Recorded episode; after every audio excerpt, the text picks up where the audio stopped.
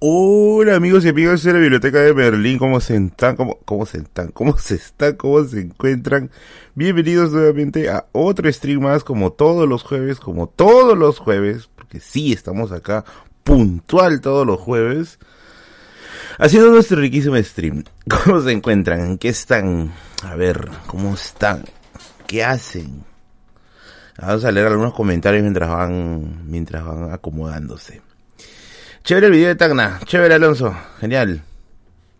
No, mi, mi papito me dijo que te conoce y estudió con Michi, ¿qué dice? Y estudió... Caray, no lo encuentro. eh, ah, no lo veo. Ah, ya, me dijo que te conoce y estudió usted. Y estudió usted. Ah, no entendí. ¿Qué tal? Gabriela Lostanado, ¿qué tal? ¿Cómo estás? Sí, sí, sí, sí. En un rato vamos a hablar de Bit, porque ya sabía que la gente va a preguntar ahora sobre el tema de Bit. Se preocupen, no se preocupen. Minuto de silencio dice. Merlín, ¿dónde compro tu libro? Lamentablemente el libro ya está agotado. El libro ya está agotado, agotado, agotado, agotado. Hola Paul, ¿qué tal? Sandra Núñez. Hola Merlín, ¿cómo te encuentras? Hi. ¿Cómo están? ¿Cómo está? ¿Cuánto, ¿Cuánto vamos acá? ¿Cuánto vamos acá? Creo que, si no me equivoco, StreamYards tenía una herramienta para poder ver los, números, los números de conectados. A ver, vamos a ver si tengo todavía esa herramienta. Día toda la tarde estoy escuchando a Bruno Mars. Me gusta Bruno Mars, amigos. Un comentario sobre el fallecimiento de Luis Cabañaro. Sí, sí, sí, sí. También voy a hablar un poquito sobre eso, ya que me parece que Cabañaro es uno de nuestros historiadores. A ver, no tan conocidos lamentablemente, pero sí uno de los pocos que quedaban que tenía un conocimiento enciclopédico, lamentablemente. Eh, y me apena mucho, pues la verdad es que, que un hombre como Cabañaro no haya podido ser tan reconocido fuera de Tacna. Pero bueno, para eso está este canal, así que probablemente los videos que se vengan después van a ser eh, un poco más explorando la obra del historiador Cabañaro. A ver, creo que encontré la forma de... A ver, a ver, a ver.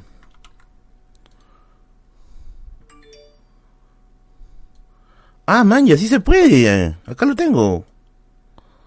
Vamos a ponerlo aquí. ¿Está, está en tiempo real? A ver, a ver, a ver. Ah, sí se puede. Pero, ¿está en tiempo real? A ver, a ver, a ver, a ver. Ah... 156, 161. ¿Se actualiza o se quedó paralizada ahí? Ah, sí, sí se actualiza. ¡Chuma! He descubierto algo nuevo hoy día. Ya vamos a leer algunos comentarios. A ver, a ver, a ver. Vamos a leer algunos comentarios. El, está, está con la herramienta del StreamYards. Obviamente se, se, se va a demorar unos segundos en actualizarse. A ver, vamos a leer. Dice, buenas noches, Melicito Bello. Hola Roxana, ¿qué tal? ¿Eso significará que se quedará el autobit para el camarada de Snoopy? Ahí estamos a ver. Ahora Alan podrá subir bit, dice. Hola Marco Antonio, ¿cómo estás? Hoy salimos de la prehistoria, dice. Te quedaste sin patrocinador. Ah, por ahora. Se fue el auto, se nos cayó un grande. Muchas decisiones internas, la verdad. Luisa Mejía, gran mecenas. Hola, ¿qué tal? Hola, ¿qué tal? Buenas noches, Merlín. ¿Cómo le va a tu hermano en la uni? Bueno, su asunto, creo que le va a regular porque está, está sufriendo. La uni es complicada, no, no, no le critico nada. ¿Qué pasó con la señora que iba a tu dentista? Ya lo comenté anteriormente, la señora ya no volvió. O sea, ya ese caso ya está cerrado porque la señora ya no volvió. No, ya, ya quedó ahí. De hecho, yo fui al dentista ayer. Ayer me fui al dentista, tenían que, que ponerme una, una, la corona, ¿no? Que es el final de la, de la endodoncia. Y le pregunté, pues, ¿no? Al doctor y me dijo que no, o sea, no, no ha vuelto y bueno, ahí nomás. F, F Saurio, amigo, F Saurio. Tío Berlín, postularé a la Marina en España. Necesito un libro de historia española para mi examen. El de Pierre Vilar, pues, Historia de España. Pierre Vilar tiene un, texto de historia de España. También el diario El País sacó unos tomos de historia de España. Lamentablemente no, no es, es bien difícil encontrarlos en Perú. Pero yo tengo un par, si no me falla la memoria. Un par o uno. Pero de verdad es muy, muy, muy ilustrativo. Muy ilustrativo. ¿Ya estás mejor de tus dientes? Sí, mucho mejor. Ahora me toca hacer una limpieza y listo, ya Merlin está listo para morder chaufas. ¿Vas a quitar los citros de bit? Bueno, tengo que quitarlos porque ya la empresa ya no existe. O sea, no tiene sentido. Siempre con Didi, dice. ¿Algún libro sobre historia del terrorismo en el Perú? Si está buscando historia del terrorismo, significa que está buscando una alternativa amplia. ¿Qué cosa es terrorismo? Es ejercer, eh, es, es comunicar un mensaje usando medios que inspiren el terror. Básicamente, bajo esa lógica, uno puede ser terrorista en muchas circunstancias. Si estás buscando libros sobre el terrorismo de Sendero Luminoso, ya es otra cosa. Yo asumo que quizás estás buscando eso. Y en ese caso sería el libro Ríos de Sangre, que es el último que ha salido, eh, de origen Stern y Serna, que está con el IEP. ¿Ya?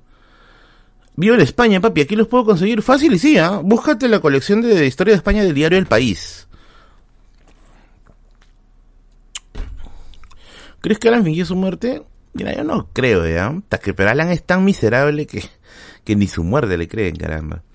¿Qué significa chuma? Porque la escuché en un familiar y no sé el significado. Mira, nosotros en mi familia lo utilizamos como que, ah, no sabíamos, ¿no? O, es una especie de, de, expresión chuma, ¿no? Para denotar impacto. Ahí está, ese sería el término correcto, para denotar impacto. Sí, pues porque en otros contextos no, no lo utilizo, no lo utilizo. Cuando sube el precio del chaufa es terror. Oigan, ¿verdad? Dicho ese de paso, a ver, el próximo año, más o menos ya para comunicarles, somos 260 personas que van a ir subiendo, pero supongo que van a, van a ir mirando.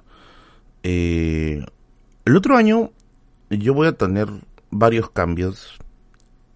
A ver, el canal va a seguir produciendo, como siempre. El que va a tener los cambios soy yo. Eh, voy a dejar de trabajar en mi chamba actual porque ya el tiempo no me da. Y voy a dedicarme ya a sacar mi título porque quiero probar algunas cosas interesantes y voy a hacer... Eh, voy a empezar a, a gestionar ya mi título. Voy a continuar esa tesis, carajo. Mi tesis va a ser sobre el miedo de las élites a la reforma agraria el miedo de las... Ya sé que van a terruquear y la concha de madre, ¿ya? Pero va a ser acerca de cómo las élites asimilan el discurso de la reforma agraria y cómo lo tergiversan, ¿no? Cómo lo van a tergiversar, cómo van a expresar sus miedos por medio de eso. Va a ser una, un estudio de mentalidades, un estudio de historia de las mentalidades. Obviamente no es un estudio reivindicador como tanto nanocefálico por ahí pueda decir, sino es un estudio de mentalidades. Es un estudio de mentalidades. Ya va a ser un estudio acerca del origen del miedo.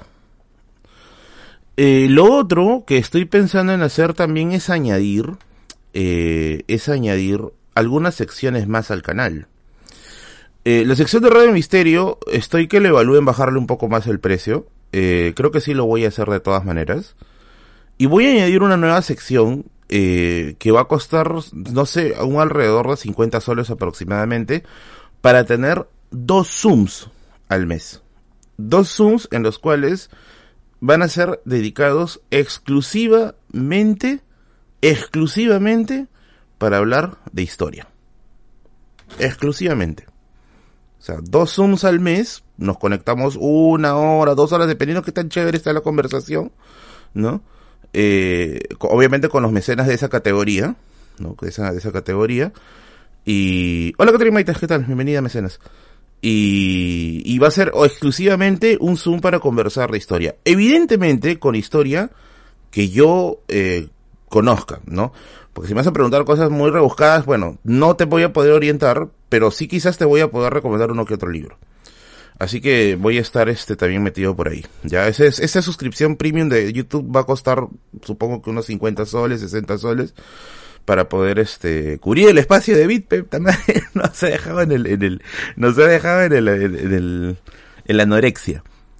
Y voy a añadir un nivel más, un nivel más, pero este nivel, eh, eh, va a estar, sí creo que, estoy pensando en meterle unos 250 pero obviamente no es un nivel obligatorio, o sea, es un nivel muy opcional, eh, en la cual, eh, podríamos interactuar en una reunión personal, así a, lo, a, los barcos y fuentes que vi sus, sus me, me, me de risa porque son bien ingeniosos, ¿no?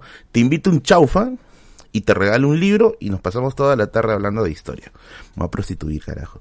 Pero ya, vamos a hacer ese, ese, esa escalada, ¿no? Vamos a hacer esa escalada. Ese es el segundo punto, ¿no? Ese es el segundo, el segundo punto, ¿no? Primer, eh, primer gran cambio, voy a empezar a avanzar mi tesis. Eh, y con respecto acerca del miedo a la reforma agraria. Tengo, en realidad tengo todo, o sea, ya tengo casi toda la información. Simplemente tengo que articularlo. Eh, eh, voy a aumentar un par de niveles más a la sección de mecenas para pueda, que se pueda ofrecer algo más. Un nivel de 50 60 soles para tener dos Zooms al mes conversando de historia. Y un eh, nivel de mecenas mucho más alto que es para te invito un chaufa eh, y te regalo un libro y conversamos de historia toda la tarde, ¿no? Entonces, eh, podría, yo creo que sería interesante.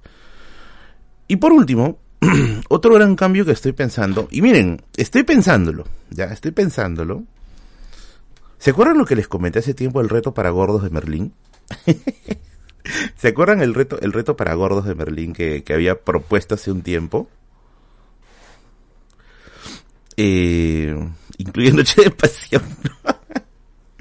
Gracias Silvia. Una vez de niña en el Jurásico escuché a mi hermano decir chumacera. Tienes carisma y me gustan mucho tus podcasts. Felicidades. Muchas gracias Silvia por tus 5 dólares. Jurásico, ¿qué? ¿Qué es eso? ¿En,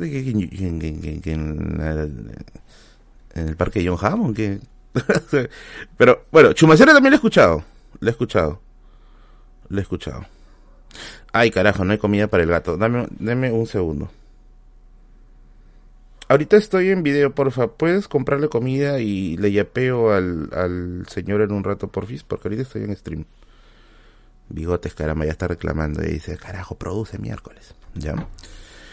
¿Tienes los nombres de los otros niveles? Sí. El nivel que tienen ahorita los mecenas es gran mecenas. El siguiente nivel va a ser el nivel, el nivel burgués rico, ¿ya? Y el nivel más alto va a ser emperador, ¿ya? Va a ser emperador, el último nivel. Estoy ahorita ya diseñando las insignias para que pueda hacerse algo chévere, ¿ya? Pero ya, les decía el reto para gordos, ¿ya? El gato tiene celular, dice. Eh, el reto para gordos. El otro año estoy pensando, y lo digo de verdad, ¿ya? Estoy pensando seriamente, puta madre, ¿verdad? Estoy pensando seriamente empezar una dieta, ¿ya? Estoy pensando seriamente empezar una dieta. A ver, he estado revisando ayuno intermitente. Eh, hay médicos que me han mensajeado y me han dicho que sí tiene evidencia científica, eso es lo que me han dicho, ¿ya? Que sí tiene evidencia científica, pero eh, requiere mucha disciplina, ¿ya? Mucha disciplina. Ahora, eh, yo tengo disciplina, ¿Ya? Ah, ¿por qué quieres bajar de peso? Es una muy buena pregunta, porque a mí la verdad me vale tres cominos todo esto. Y yo quiero bajar de peso porque, uno, me estoy dando cuenta, me estoy dando bastante, bastante cuenta, que me estoy fatigando. O sea, a, ver, yo me despierto a las 5 de la mañana. Yo estoy activo hasta las 12 del mediodía. Ahí estoy revisando libros, haciendo todo. O sea, toda mi actividad intelectual que requiere bastante concentración, la hago de 5 de la mañana a 12 del mediodía. Pero me he estado dando cuenta de que en estos últimos meses eh, me estoy cansando antes. Entonces, consultándole con un amigo médico, me dijo, causa, es probable que sea por el sobrepeso. Y tiene razón. Yo pienso que sí. Entonces, eh, voy a empezar una, una, una, ¿cómo se dice? Eh, dieta de ayuno intermitente. Vamos a ver qué tal funciona. ¿Ya? Vamos a ver qué tal funciona. Ahora, ¿por qué no te atiendes mejor con un nutricionista? Por una razón, y no, no, no, voy a rajar a los nutricionistas, sino porque yo anteriormente, yo ya he hecho dietas y me han funcionado. Yo, antes de que yo esté en YouTube, yo tenía eh, dietas que me hacían bajar peso rápido. ¿Saben cuál es el problema? El problema es cuando yo me iba al trabajo y en el trabajo no tenía alternativas de comida sana. Ahí solamente encontraba puta broster y todo eso, ¿no? Entonces, ¿qué sucedía? Que yo terminaba, que yo terminaba cayendo, pues, ¿no? Y salía cansado y tenía, pues, lo único que tenía a, la mano era un, una salchipapa, una pollería, etcétera. El próximo año, el próximo año, yo ya no voy a trabajar. Me voy a dedicar a YouTube y hacer mi tesis. Entonces, como me voy a dedicar exclusivamente a eso, ya no voy a estar eh, tentado, por así decirlo. No, ya no voy a estar tentado. Y ya no tendría excusas para romper mi, mi dieta. Ahora, yo para hacer ejercicios no sirvo. A mí no me mandan a hacer ejercicios. No sirvo para hacer ejercicios. No lo voy a hacer tampoco. Pero sí tengo disciplina para dietas. Podrán parecer, podrá parecer absurdo, pero aunque no lo crean, sí tengo disciplinas para dietas. O sea, sí tengo fuerza de voluntad. Sí tengo fuerza de voluntad. Las únicas veces que voy a tener que comer chaufa va a ser cuando vengan los mecenas para que les invite su chaufa y, obviamente conversemos de historia toda la tarde. Entonces ese va a ser el único, el único eh, momento en que sí voy a tener que hacer eso. Pero yo, lamentablemente, ejercicios no hago. No me gusta. No me gusta.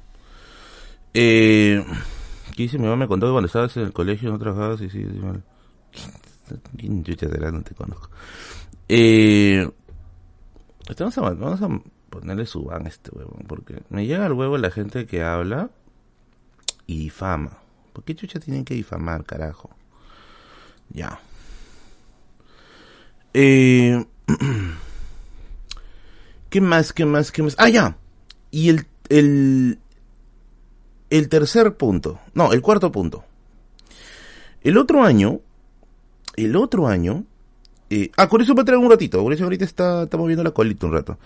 Eh, el otro año, el cuarto cambio, el cuarto cambio que pienso hacer, eh, de entrar un montón de gente con perfiles falsos.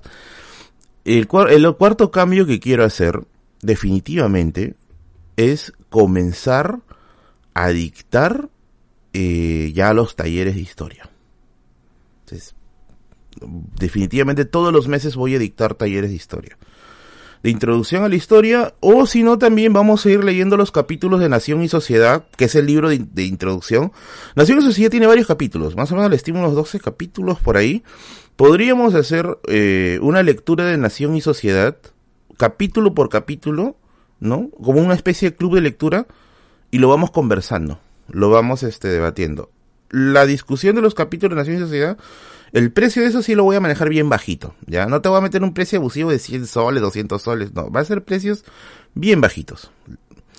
Yo supongo que eso no le voy a meter más de, más de 40 quizá. O sea, muy bajito, algo, algo que sea muy pagable, mucho más bajito de lo que podría cobrar cualquier taller. Entonces voy a empezar a dictar eso se viene los talleres de introducción a la historia y los talleres de la lectura, la lectura de eh, Nación y Sociedad, ¿ya? las lecturas de Nación y Sociedad.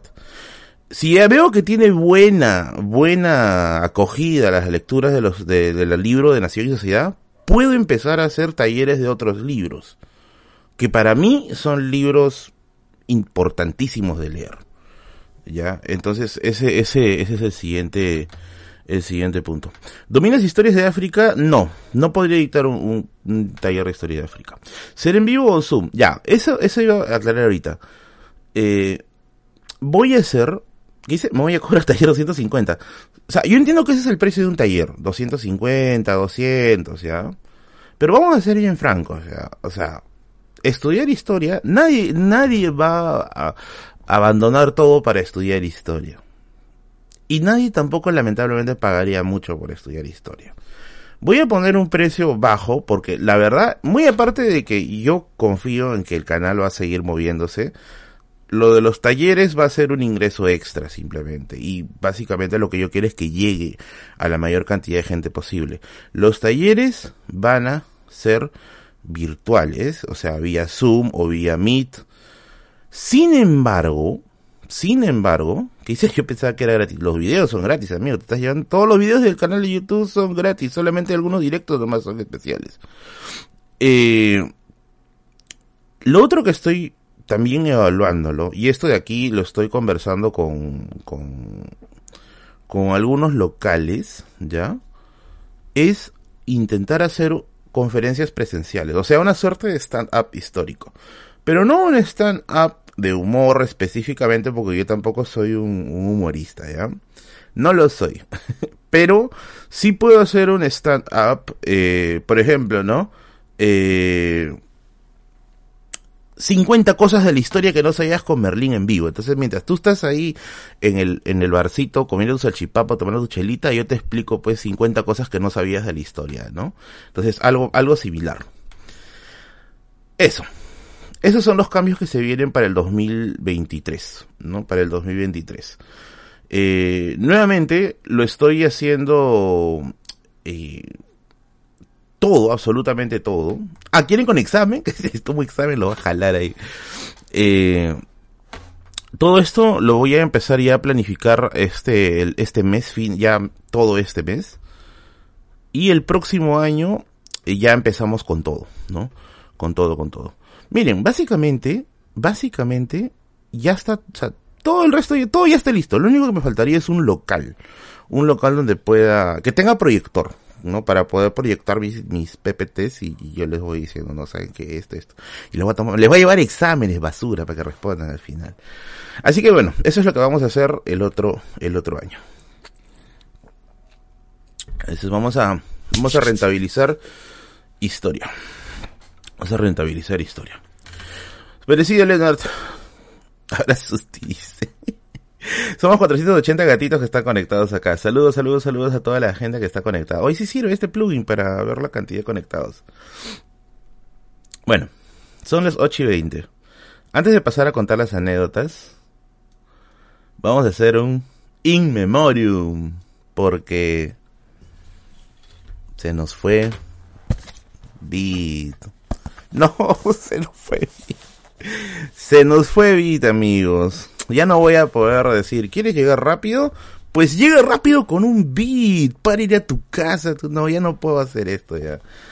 Ya se acabó, Dino F nomás. Oye, voy a vender esto. Esto sí lo puedo vender, ¿ya? Si quieres el tablerito de acá, vamos a subastarlo, creo, ¿ya?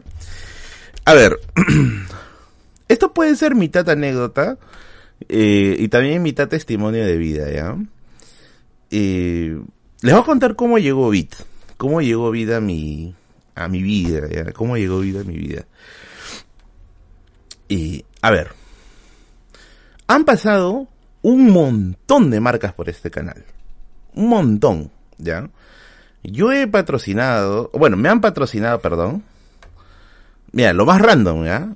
Una agencia de modelaje, carnicerías, Frio Nord, ¿no? Eh, una, una empresa norteña de, productos metálicos, el Datero Cuponero, un saludo al Datero Cuponero también, una página que busque casa ofertas. Pero de todos ellos, absolutamente de todos ellos, hay dos, dos patrocinios que yo le tengo mucho, mucho camote, ¿ya? Mucho, mucho feel. No, Bobasana no, esa no me la dieron. Eh, dos, dos patrocinios que le tengo mucho feel. GFS, Transportes y Logística, quien le tengo mucho cariño, porque los amigos de GFS creyeron en mi canal cuando este canal todavía no se había eh, consolidado. O sea, fue una apuesta muy, muy, muy arriesgada. Creo que la quisieron y confiaron. Y la verdad yo estoy muy agradecido con ellos. Eh, por un lado GFS y por otro lado Bit, ¿no? Hacer un video de historia, amigos, hacer un canal de historia, amigos, no es fácil. No es fácil. Y aquí les voy a contar un poquito de la historia del canal, ¿ya? Eh, hay N canales de historia, todos con su respectiva, todos con su respectiva eh, particularidad, ¿no? Eh, Chugos es más polifacético, Kevin es un poquito más tirado al literario, ¿no? Y bueno, cuando yo saqué la, biblioteca de, Merlín, eh, yo dije, vamos a hacer un canal que sea exclusivamente de historia, ya, exclusivamente de historia, y que tenga como objetivo difundir la historia académica. Yo sé evidentemente que esto no es muy comercial. No es muy comercial. O sea, de hecho, si o sea, yo hiciera videos analizando la coyuntura, o no sé, ¿no? Eh, por ejemplo, la marcha de hoy día, o la marcha del, Despierta Perú, ¿no? O sea, tendría mucho, mucho más movimiento, mucho más tráfico, y eso también significa que tendría mucho más monetización.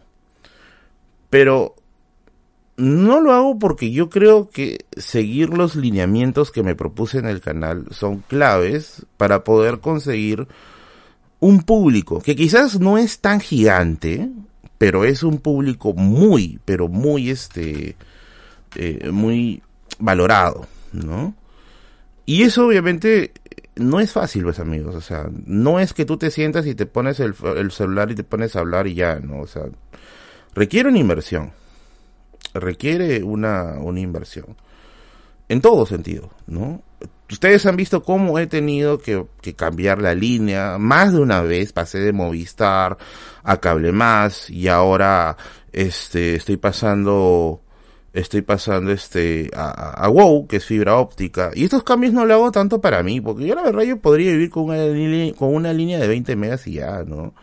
O sea, yo lo hago para que el contenido no tenga problemas a la hora de salirse. Tanto el contenido eh, de videos como el contenido el contenido este eh, de YouTube, ¿no? De, de las transmisiones, perdón. Y, y, todas esas cosas, o sea, yo las proyecto en un momento en que no tenía dinero, o sea, de verdad, no tenía dinero.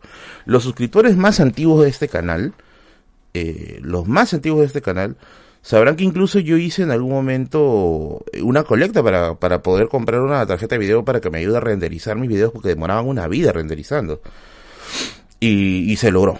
¿no? se, hizo chévere y todo acá. Entonces, a partir de allí, a partir de allí, eh, empresas empezaron a apostar por el canal. Y, y a los a quien de verdad yo les tengo mucho cariño, específicamente estas dos empresas, porque estuvieron mucho tiempo conmigo y de verdad, como me gusta decir, ¿no? Se pusieron el canal al hombro, ¿no? O sea, agarraron el canal y dijeron, Berlín, acá está tu balón de oxígeno, avanza, ¿no? Avanza. Continúa produciendo, continúa produciendo, continúa produciendo. Y si verdad si no fuera por el apoyo de estas dos empresas, de GFS y de Bit, mucho de este canal no se hubiera podido lograr. Créanme que no se hubiera podido lograr. Por eso es que yo le tengo mucho cariño, sin desmerecer también las pequeñas marcas que me han apoyado eh, pero yo rescato a dos por el tiempo, el tiempo que, que, que, que trajo todo esto, ¿no? Eh, a Jefes, bueno, ya le di las gracias en, en, un momento cuando acabó nuestro, nuestro tiempo y de verdad les deseo el mejor, la mejor de las, de las suertes. Y ahora, bueno, con Bit, ¿no? Ya, yo sé que hay gente que dice, no, que, que me llega el huevo, que yo me, yo, me voy a InDriver. Causa, si te llega eso, puta, ¿qué haces acá, pe huevón? Ah, yo voy a hablar de la experiencia de Bit como un eh, patrocin, como una persona que ha sido patrocinado de, ¿ya?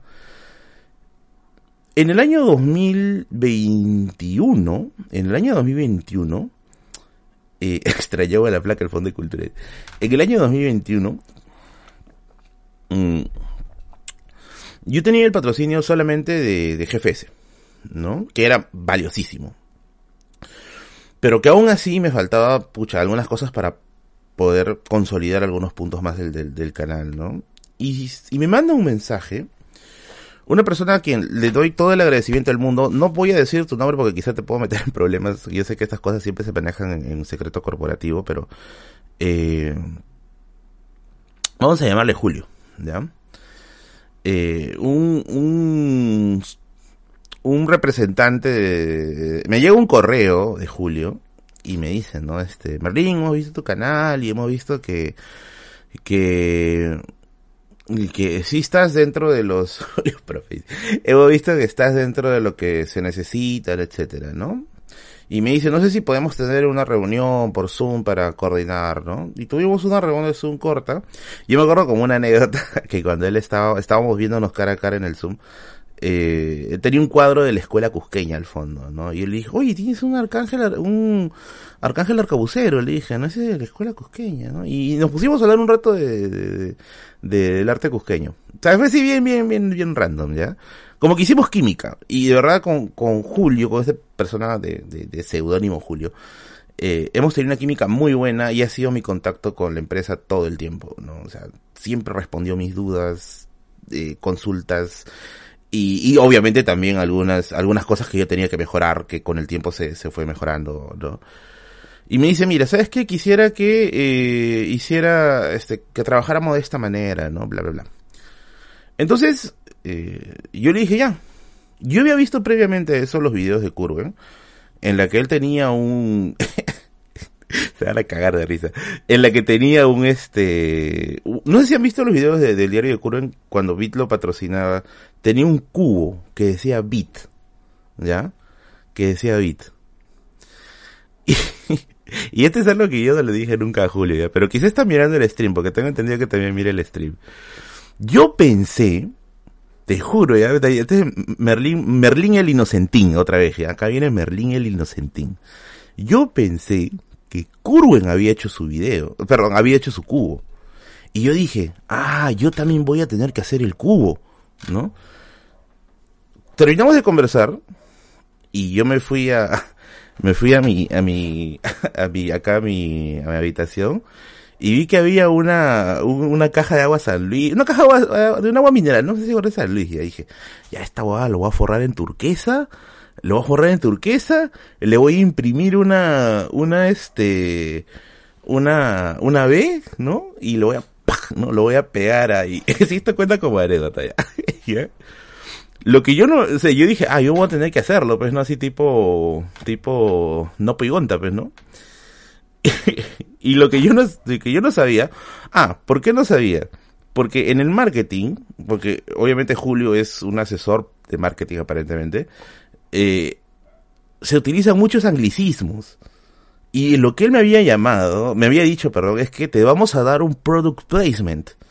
Y yo dije, product placement, ¿qué es eso, papá? ¿no? Un product placement, ¿no?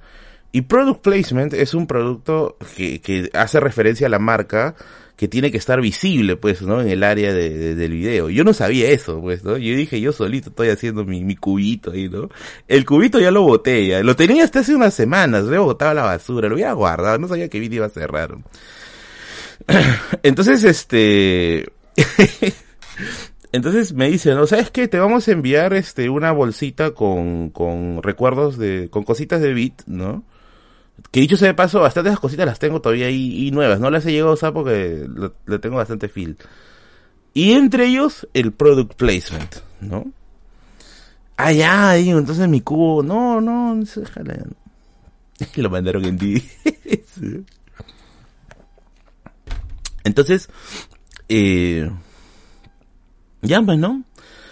Pasan la semana. Oye, esa caja está ahorita en el, en el, en el camión de basura. Pasan las, pasan las semanas. No, pasan los días, no pasa mucho tiempo, ¿ya? Pasan los días. Y me llega un taxibit, ¿ya? Llega un taxibit eh, con una bolsa llena de cosas. Y había un montón de cosas ahí adentro, ¿ya? Esas, esas cositas creo que las voy a subastar, caramba. Y, y, eran cosas obviamente, una USB, un reloj, hay un reloj, una taza de bit que tengo acá, unos lapiceros, ¿no? Etcétera. Y, y había un montón de cositas chiquitas, ¿ya? Un montón, un montón de cositas chiquitas. Y entonces al fondo de la bolsa encuentro esto. No. encuentro el carrito de bit. Y es un carrito bien bonito. Es bien bonito. Mira, tiene, tiene sus, sus puertas, se abren, se cierran, ¿no? Es bien chévere, esta puerta le jodido cranos ya está abriéndose. Es un autito de metal. Es un auto de metal, ¿ya? Es un Mercedes, si no me equivoco, o un BMW, pero bueno, no sé. Eh, es un BMW. Ah, ya, bueno, es un BMW. Y me llegó este carrito, pues, ¿no? Me llegó el carrito de, de Beat. Y me dice, este, ese va a ser tu product placement, me dice. Me dijo, te íbamos a dar el cubito, te íbamos a dar el cubito, pero el cubito ya lo tiene Curwen. Eh, después me dijo, te podríamos dar, creo que era un reloj. Eh, el problema es que ya no tenía espacio ya donde poner el reloj al fondo de mi casa o al fondo de la biblioteca. Entonces, este, me dice, tu product placement va a ser ese carrito. O sea, cada vez que tú hablas, ¿no? El carrito tiene que estar aquí, en primera, en primer plano, ¿no? Y yo dije, ¡oh, qué chévere! Estaba acá, ¿no? Y como que Julio ya me iba entendiendo mi, parece que iba entendiendo mi, mi entusiasmo y me dijo algo, algo que me marcó. Me dijo, todo eso es tuyo, menos el carrito. El carrito, cuando acabe nuestro contrato, lo tienes que devolver. Porque lo que tengo entendido es que este carrito fue hecho para dárselos a, a influencers, ¿no? Para que, para que promuevan la marca. Este carrito, este carrito, eh, este carrito eh, no fue hecho para repartirse o para regalar o para vender, ¿no? Sino que fue hecho exclusivamente para influencers, ¿no? O sea, ponte, digamos que Bit me patrocinaba seis meses y de ahí decía, Merlin, muchas gracias, vamos a, a probar este también con otros influencers, ¿no? Tenía que tenía que mandar ese carrito de regreso y bueno, ese carrito pasaba pues no sé a, a Don Juan Tenoriox, ¿no? Don Juan Tenoriox Gameplays ahí, ¿no? Y él iba a tener su carrito ahí, que iba a ser el carrito de la biblioteca de Merlin. Entonces, este eh, pasaron las semanas, pasaron los meses y pasaron anécdotas, ¿ya? Les voy a contar anécdotas. Antes de que terminen, porque veo que están pensando que lo voy a vender. Hace dos días, que, eh, que hace, hace dos días, sí, hace dos días que salió la noticia del cierre de Bit. Eh, yo le mandé un, mensaje a, bueno, Julio me mandó un mensaje comunicándome que ya la empresa eh, no va a ir más, ya, no va a ir más por decisión de la central que está en Grecia, aparentemente van a cerrar operaciones en Latinoamérica y que bueno, básicamente la empresa ya no va, ya no va, ahí quedó, ¿no? Y, bueno, yo ya lo sabía, ya yo lo sabía porque ya lo había visto en, Twitter y, era prácticamente Vox Populi. Y entonces yo le mando un mensaje pues, a Julio, ¿no? Y le digo, Julio, no, primero le agradezco, ¿no? Oye, de verdad, muchas gracias por todos estos dos años que Bit se ha puesto el canal al hombro, que me ha ayudado mucho, la verdad, a recuperarme económicamente incluso de los problemas que tenía después de la pandemia. Y verdad, sí, un agradecimiento enorme, ¿no? Y mi último mensaje fue, eh, ¿y qué hago con el carrito? O sea, el carrito tenía que devolverlo, le dije, ¿no? Porque eso era lo que habíamos pactado hace dos años, que el carrito se devuelve cuando acabe el contrato. Y lo que me dijo, y este es el último mensaje que tengo de, Julio, es, ¿no? Acá lo tengo, a ver, voy a, voy a leerlo. Lo tengo acá el chat. A ver. Ya. Yo le pongo un mensaje, ¿no? Y le digo, ¿verdad? ¿Y el carrito de Bit, el de mis videos? Y Julio me dice, puedes conservarlo como recuerdo. Dos puntos, eh, dos puntos, boquita, ¿no? Boquita sonriendo. Y bueno, el carrito me lo quedo. ¿no? El carrito me lo quedo. ¿Saben qué? Yo siempre sentí, yo siempre sentí que este carrito no se iba a ir de acá. No sé cómo, esta es mi liquidación. no sé cómo, pero desde que yo tenía el carrito, eh, yo dije, este carrito no se va a ir de aquí. O sea, yo tenía la impresión que ya pertenecía aquí.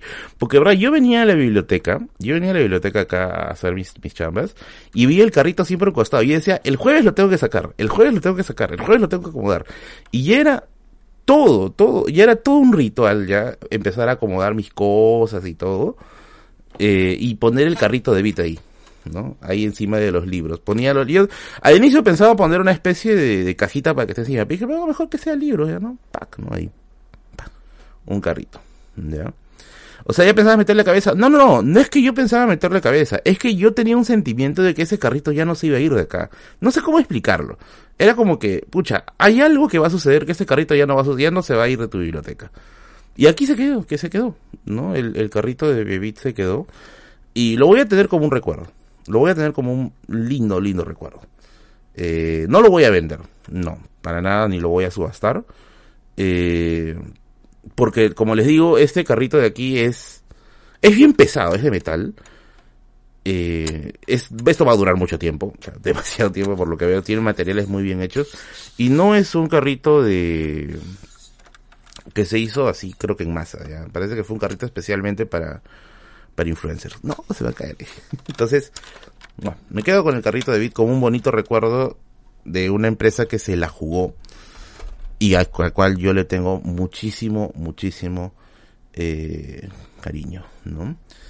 Eh, bueno, lo, esto también, pues, que siempre utilizado en los streams. Esto sí lo puedo vender, ¿ya? Esto sí quieren, sí lo subasto, lo que siempre mostraba acá, con un beat, ¿no?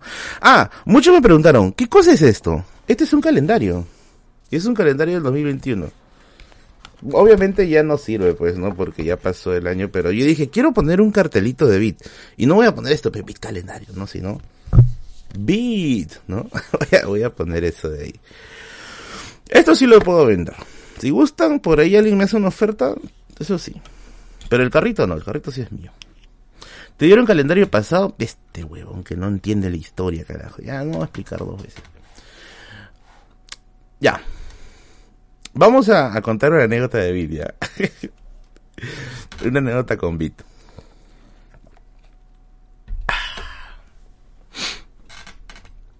Eh...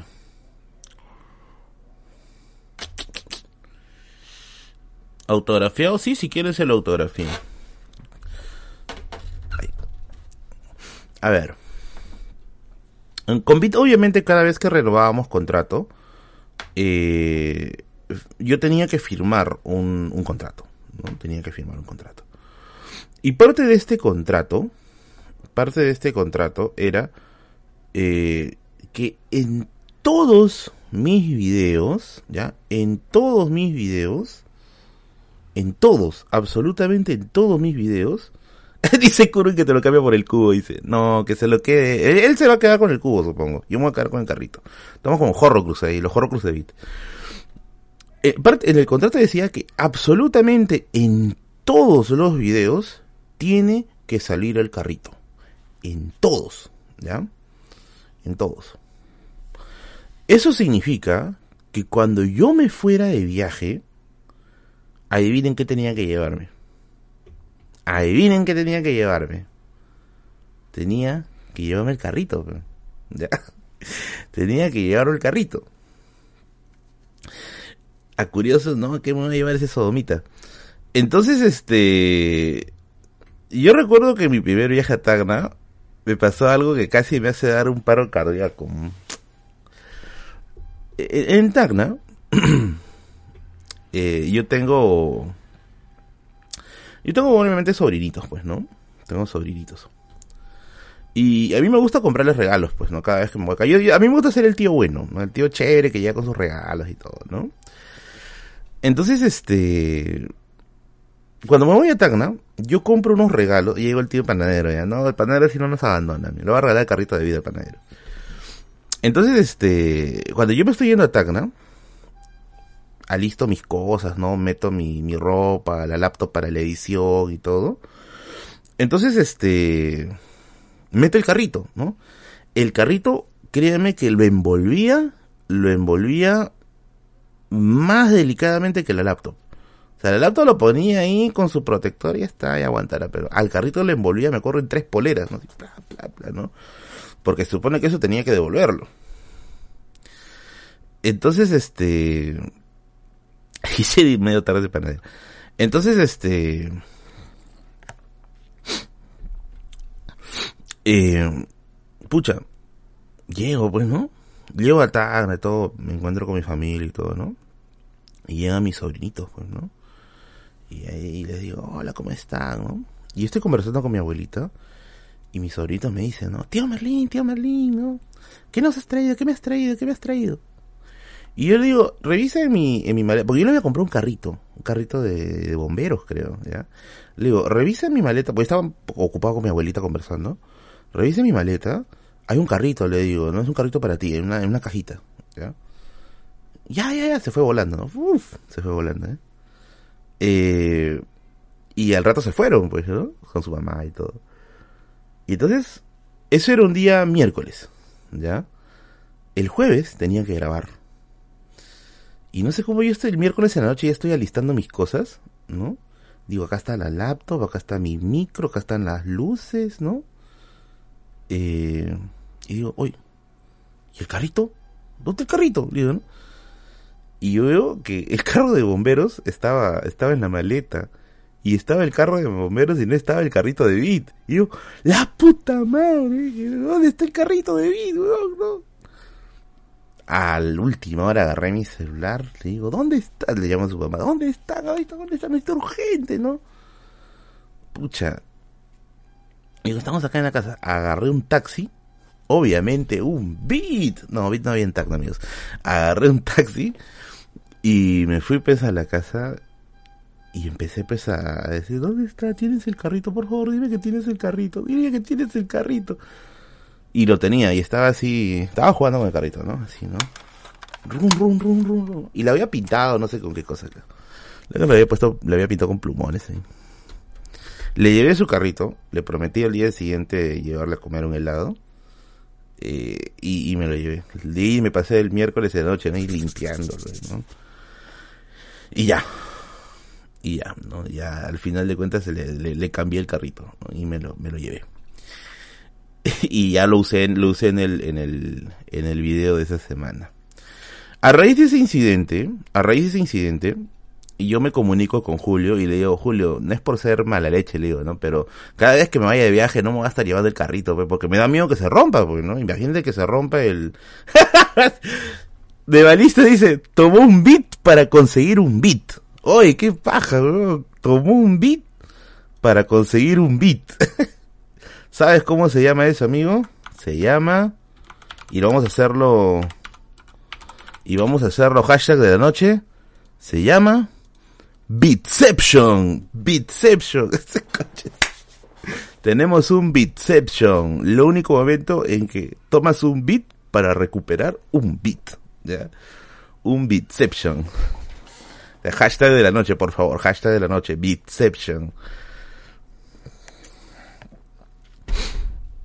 Ya, pues yo le mensajé a Julio y le digo, este, hoy Julio le digo, no voy a, no voy a estar llevándome el carrito, pues, cada vez que me voy de viaje, pues, ¿no? Eh, porque se me va a perder, en algún momento va a pasar algo grave y se va a perder. Entonces me dice, ya, no te preocupes, me dice, no te preocupes, este, eh, puedes usar el logo, el logo del, este, el logo del, de la empresa, ¿no? Ah, ya, bacán, digo, ¿no? Bacán, bacán, bacán. Beatception, suena música de Hans Zimmer de fondo. Está Leonardo DiCaprio tomando un beat ahí en, su misión. Entonces, eh, acá pasó otro incidente. Y nuevamente, mi, mi experiencia con Beat fue aprender bastantes cosas de marketing que yo no sabía. Y aprendí lo de lo del product placement, ya eso no sabía, ¿ya? Lo otro que yo no sabía era que las marcas, ¿cómo, te, cómo les digo? A ver. O sea, tienen logos o isotipos, logotipos o isotipos que tienen colores precisos. No sé si me dejo entender. A ver, yo le digo acá informalmente, ¿no? Que Bit está en letras azules y esto es color turquesa. Pero resulta que detrás de estos colores hay eh, códigos, ¿no? Hay códigos que dan con el color preciso. Y esto de aquí es una fuente precisa. O sea, no es una fuente, no es que han puesto Comic Sans, pues, ¿no? Ya. Eso yo no sabía, pero eso yo no sabía. Y entonces, yo le digo, entonces cada vez que vaya, que vaya, que me vaya de viaje, puedo usar el logo y lo puedo poner en, en, en los videos. Sí, me dice normal. Mi gran, mi gran error mi gran, gran error fue no haberles pedido el logo oficial. No les pedí el logo oficial. Y yo agarré el, el, logo eh, de... Eh, no sé si es un logo o un isotipo. Agarré, voy a decirle informalmente el logo, ¿ya? Yo agarré el logo de, del buscador de Google. Y resulta que había agarrado un logo pasadísimo. ¿ya? Un logo creo que de hace dos años, ¿ya? y y lo pongo, pues, ¿no? Lo pongo y había grabado dos videos. Así de viajes y todo, ¿no? Andrés Aparcana, ¿qué tal? Bienvenido. Había grabado dos videos. Lo pongo. Y todo acá, pues, ¿no? Así, ¿no? Qué chévere, me quedó chévere el video, pero madre, ¿no? Y a la semana, a la semana, me manda un mensaje y me dicen, oye, lo has cagado, dice, ¿por qué? Le digo, porque no has usado el, el, el, logo oficial, le dice, que este no, es, este no es el logo oficial, digo, ¿no? No, ese es un logo pasado, ¿no? Por eso es que dos, este, dos videos de mi canal los había retirado, los había puesto en modo privado, porque obviamente no va con los lineamientos del, del, logo oficial. Ahora los he vuelto a poner público, eh, porque bueno, ya, ya acabó todo, pues, ¿no? O sea, ya la, empresa ya cerró, básicamente, entonces lo he vuelto a, poner ahí. Y, le iba a hacer, le iba a hacer una modificación, pero dije, lo vamos a dejar ahí para tener un, un recuerdito, pues, ¿no? ¿Cuáles son los videos? Los dos videos son el de mi viaje a Arequipa y el especial de Halloween del año pasado. Esos dos son de ahí. ¿no? Esos dos son de ahí. Eso vemos por qué Bit quebró. Ya dice. Ya le dije cuáles son. El video de Halloween, de Halloween pasado y de mi viaje a Arequipa. Ahí están. Y bueno, esas son las, las cositas locas que pasaron con, con los amigos de Bit, de verdad. Ha sido, ha sido, de verdad, muy, muy, muy chévere todo este, estos dos años de trabajo. Yo, yo creo que soy el único, el único que está haciendo un mini especial de Bit, un in memoriam de Bit acá, pero bueno, fue chévere. Ahora, yo sé que quizá haya mucha gente que ya ha estado un tanto incómoda por X cosas que les haya podido pasar, que no, que el chofer me tocó mal, o que esto, que el otro. Pero nuevamente, yo estoy opinando desde mi tribuna, y mi tribuna es como una persona que tenía como objetivo comunicar eh, sobre el tema de Bit, ¿no? En fin. Saludos del norte, es en la que... Saludos. La cosa más espantosa que puedes encontrar en Halloween, un logo de bit falso. Dice, ¿no? ¿Cuánto te pagaba mensual, tío Berlín? ¿Pasaba el sueldo mínimo? No, esas cosas no se dicen. Esas cosas no se dicen. ¿A ti te daban descuento en bit? Mm, no exactamente. Ni a Curioso cuando lo sacrificaron le hicieron un especial, dice. ¿Cuándo vienes para Trujillo? Eh, voy a estar, pucha, no exactamente en Trujillo ya, pero sí voy a estar en, en, en Piura a finales de este mes. Bit no era un mal servicio, habían peores como los de Uber. Mira, eh, yo sé que quizá puedan haber cosas, cosas, este, cosas que a mucha gente quizá no le guste, pero realmente, o sea, yo opino desde mi tribuna, ¿no? Eh, que dice, o sea, Bit ya quebró tengo entendido que cerraron. No sé si habrán quebrado, pero ya cerraron. Y si quieres que a tu empresa no le pase lo mismo, anúnciate con Merlin. Ay, carajo, ¿dónde está? Anúnciate con Merlin. ¿Quieres que tu marca le agarre a la gente camote así como a Bit? ¿Quieres que la gente espere el momento de la publicidad para ver cómo diablos voy a inyucar tu marca? Pues aviso de que puedes anunciarte con Merlin aquí. Mándame tu correo al correo que sale aquí en pantalla, arcato.com o mándame un mensaje a mi Instagram que también sale aquí en la en el stream, el stream, el stream, el stream. Así que anuncia tu marca con Merlin, precios módicos. ¿Por qué? ¿Por qué quitado? Tengo que seguir. Precios módicos, tengo planes mensuales, planes trimestrales, planes de un año, dos años, un lustro, un una centuria, una centuria, un milenio. Así que tu mensaje ahora, mensajea ya. Ya está, ya. Merlin evolucionó, ahora se propone a sí mismo. Obvio. A ver, lo único que no puedo, o sea, ahí obviamente no puedo promocionar todo ya. Casas de apuestas, por ejemplo, no, no este, no pues, no va conmigo. De ahí el resto normal. Avisa, amigo, manda, manda tu correo ya. Obviamente tienen que ser eh, emprendimientos que sean, ¿cómo decirlo? Mmm, que realmente estén interesados en crecer, pues, no que simplemente digan, nada, tú has todo, tú has toda la chambia, ¿no? Porque también me ha pasado una vez eso. Proporciona, nada. Apuestas de fútbol tampoco no. Todo el tema de apuestas no va en línea con mi canal. Miren, me han ofrecido más de una vez, ya le dije anteriormente, me han ofrecido eh, eh, casas de apuestas, pero no he aceptado ninguna. Pude haber aceptado, ya, pero yo prefiero tener los principios del canal claros. Bodega de cono, todo, amigo. Yo he promocionado hasta una carnicería, hasta una empresa de modelaje, una agencia de modelaje. Para mí no hay, no hay, para mí no hay imposibles, amigos. Tú dale nomás, tú dale, tú dale, tú dale. Empresas constructoras, claro, también no hay ningún problema. Apuestas de caballo, ¿qué quiere, huevón? ¿Leguía? ¿Qué mierda es eso?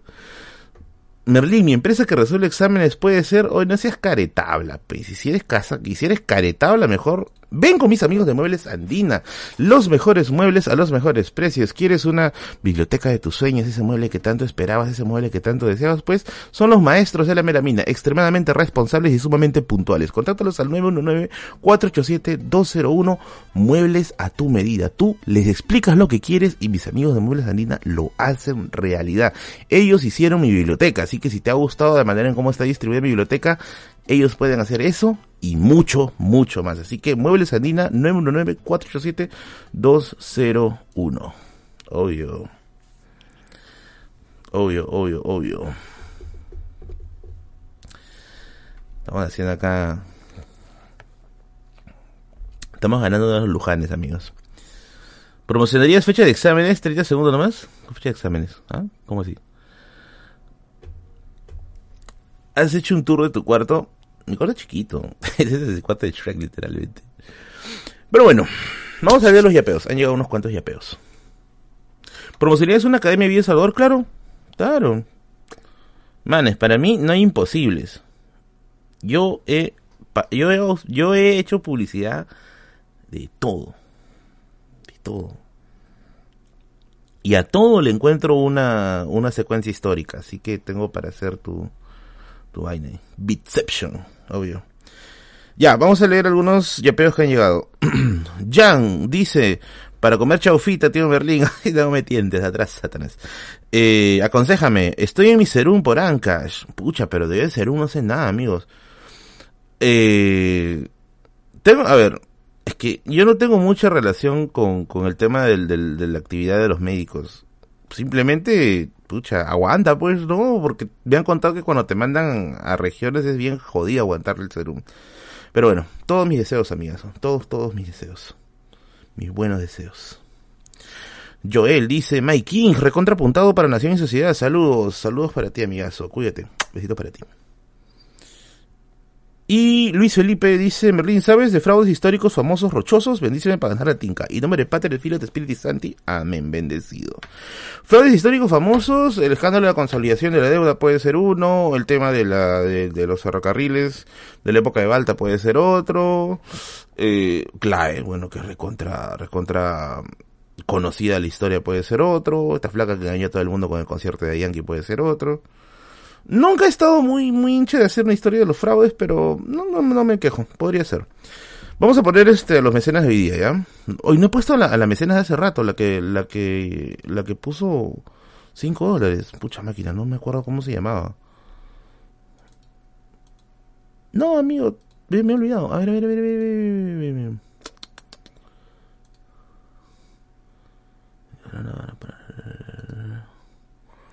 Pero, pero no puedo dejarla sin su título de mecenas de la noche. Lo siento, lo siento.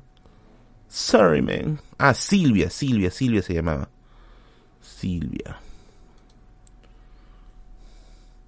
Vamos a poner a Silvia como primera mecenas de la noche.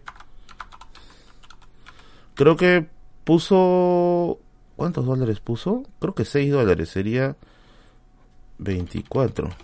Vamos a poner cambio a 4 soles. ¿eh? Eh, sería Silvia de Medicis, que puso sus 24 soles. Thank you. Aquí una hueva esto. A ver. Ahora vamos a poner el siguiente mecenas de la noche. Un origen de los niños rata, dice.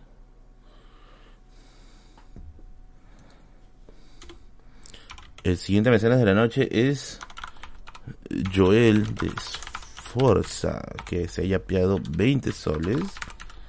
Vamos a poner en orden de llegada ya. Y vamos a poner a Jan. Jan de Borbón, que se haya pegado también sus 20 soles. Thank you. Thank you, thank you, thank you. Ya está.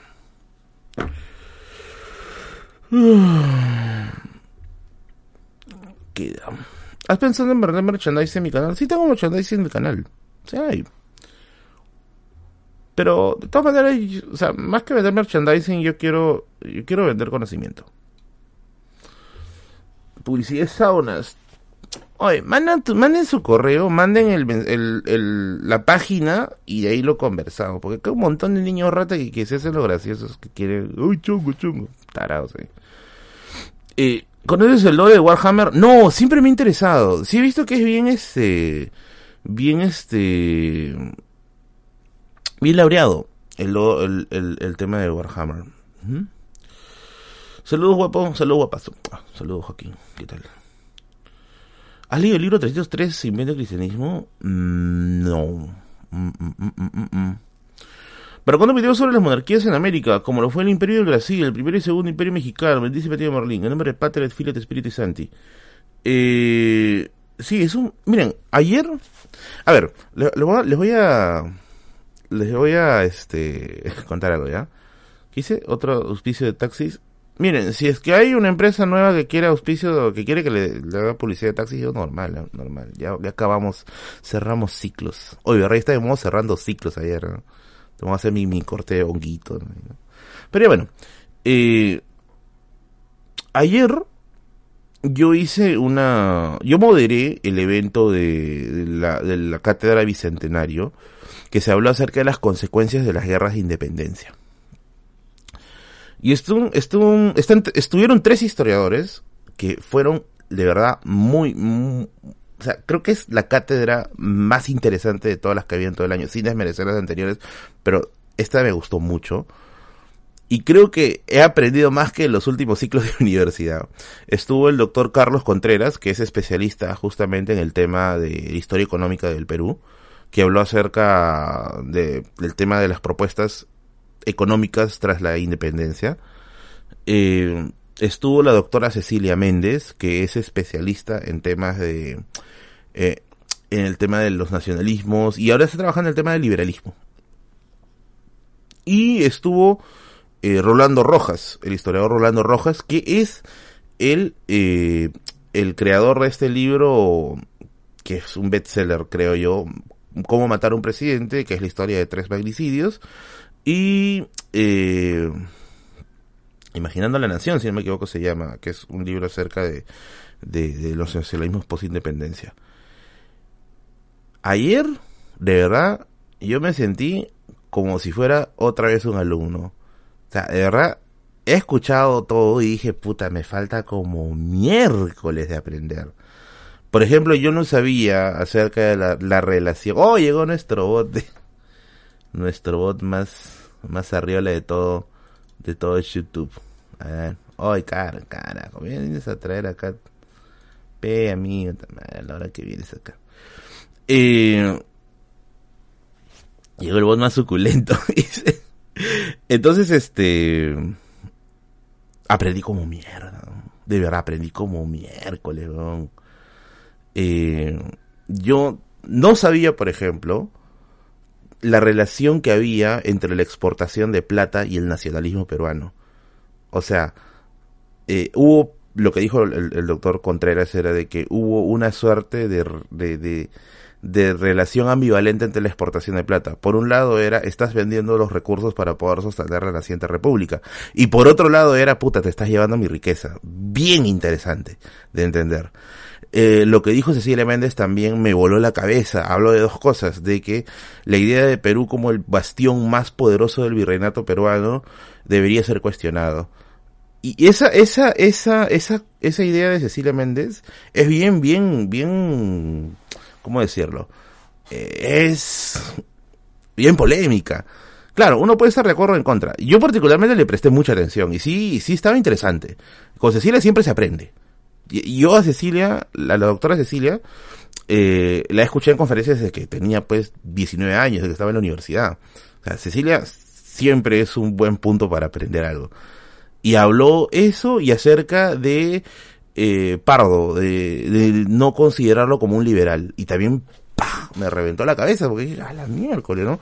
Y empezó a argumentar por qué no le parecía Pardo un liberal acerca de la sociedad de protectores de los indios, si no me equivoco, cómo jaló a las cabezas más conservadoras y que finalmente había un miedo al indígena.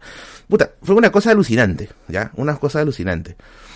Y, y, bueno, Rolando que habló acerca del proyecto criollo de la nación y de los múltiples proyectos que hubo con respecto a imaginar la nación. De verdad fue muy, muy buena esa conferencia.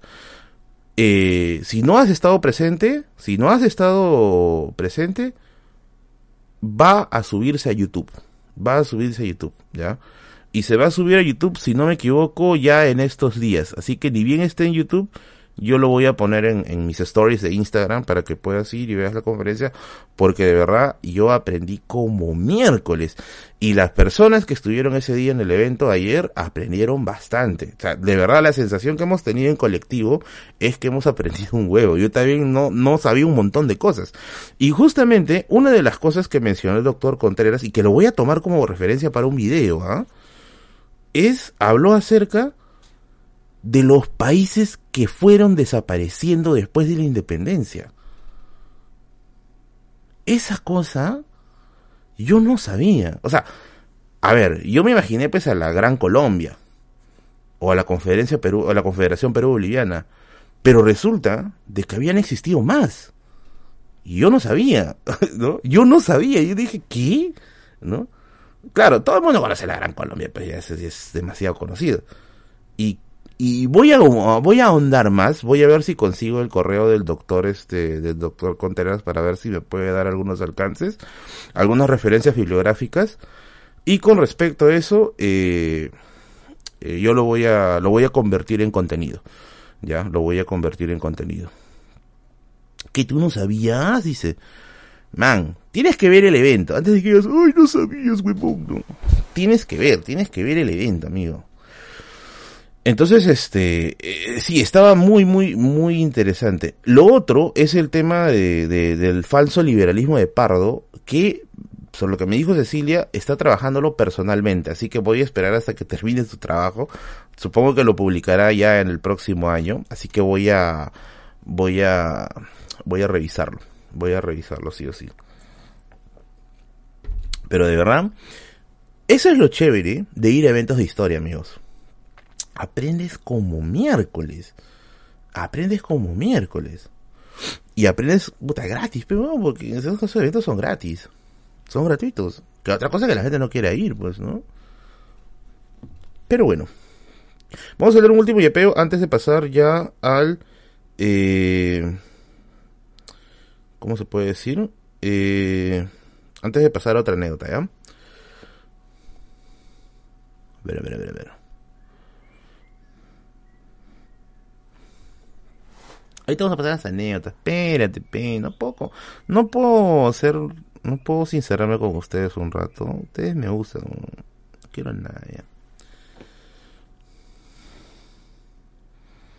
Ah, bueno, y Gabriela me dice, hola Merlin, una consulta. ¿Hay algún evento bonito o de hermandad que haya pasado entre Perú y Chile? Bueno, la guerra contra España, pues. La guerra contra España, eh, lo que le llaman de la reconquista. Puede ser ahí. Y bueno, las guerras de independencia, pues, ¿no? Que gran parte del ejército patriota venía del extranjero, ¿no? Venía, venía de ahí. Listo. Ahora sí. Vamos con la anécdota.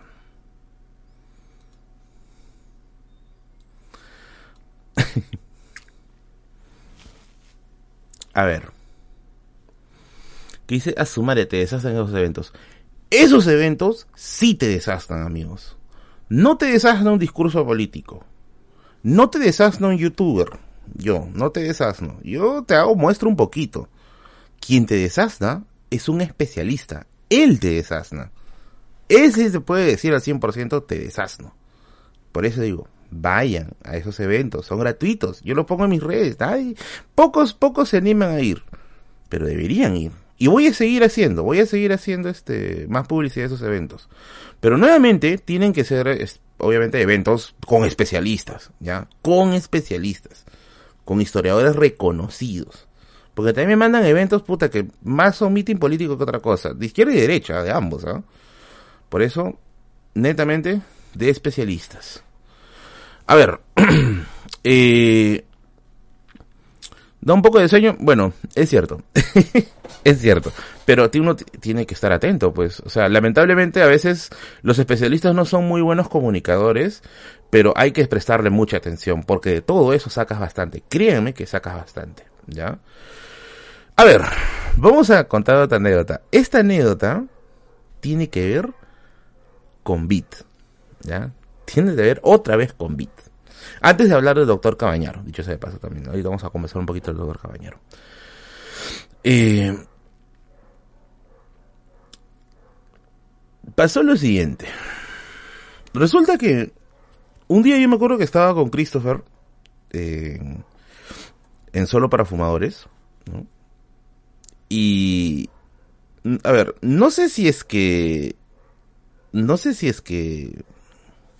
Se puede... Ahorita voy a revisar el, el Me han dicho que ahorita tengo que revisar el plin. Eh, no sé si se acordarán que una vez encontramos eh, encontramos un libro de Catalina Huanca, ya del tesoro de Catalina Huanca, que se vendió al toque, ya. El libro se vendió al toque, o sea, una persona agarró y, puso una cantidad fuerte de dinero y ya, ¿no? Dijo, me lo llevo, ¿no? Y yo creo que ese día con Christopher estábamos bailando así como los tres chanchitos, pero pues, no así. Porque el libro lo conseguí yo, y obviamente entre la publicidad que le metí al toque y, la venta rápida, pues se, se vendía al toque, ¿no? Entonces, ganamos relativamente bien y, y ya pues no, se, se, el libro se vendió. Entonces, ¿qué cosa, qué cosa sucedió? Que toda esa tarde, absolutamente toda esa tarde, hemos estado pensando, pues, eh, o bueno, yo he estado, hemos, estamos conversando del tesoro, ya, el tesoro de Pachacaman y de Catalina Huanca y todo eso. ¿Qué fue el tío que tenía su almacén full info? No la tiene, dice. No sé si se habrá cerrado o ya lo habrá vendido o efectivamente lo habrá perdido, pero ya no lo sabe. Le hemos visitado un par de veces más. Dice que ya no sabe dónde está. Bueno. Y toda la tarde hemos estado con ese hype, pues, ¿no? El hype de puta que es el tesoro, que esto, que el otro, ¿no?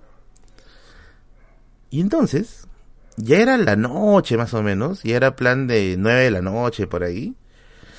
Y me agarró un poco de flojera de irme a mi casa, pues este, de, irme al tren, ¿no? Y, y, tomar, pues, ¿no? Este, un, un, tren de regreso. Entonces, ¿qué cosa, qué cosa hago? Agarro un taxi Bit, ¿no? Pido mi Bit, mi aplicación de Bit, ¿ya? Y el taxi llega, pues, ¿no? ¿No?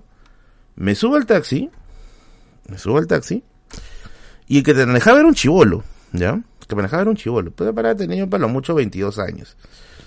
Y me subo, pues, ¿no? Y yo había comprado libritos ese día. Y mientras estamos avanzando, ¿no? Este... Estamos así que estoy avanzando y, y el pata como que me quiere hacer este el habla, pues, ¿no? Y, y me dice, ¿no? Amigo, este, ah, ¿te, ¿te gusta leer? Me dice. Sí, le digo, sí, sí me gusta leer, ¿no?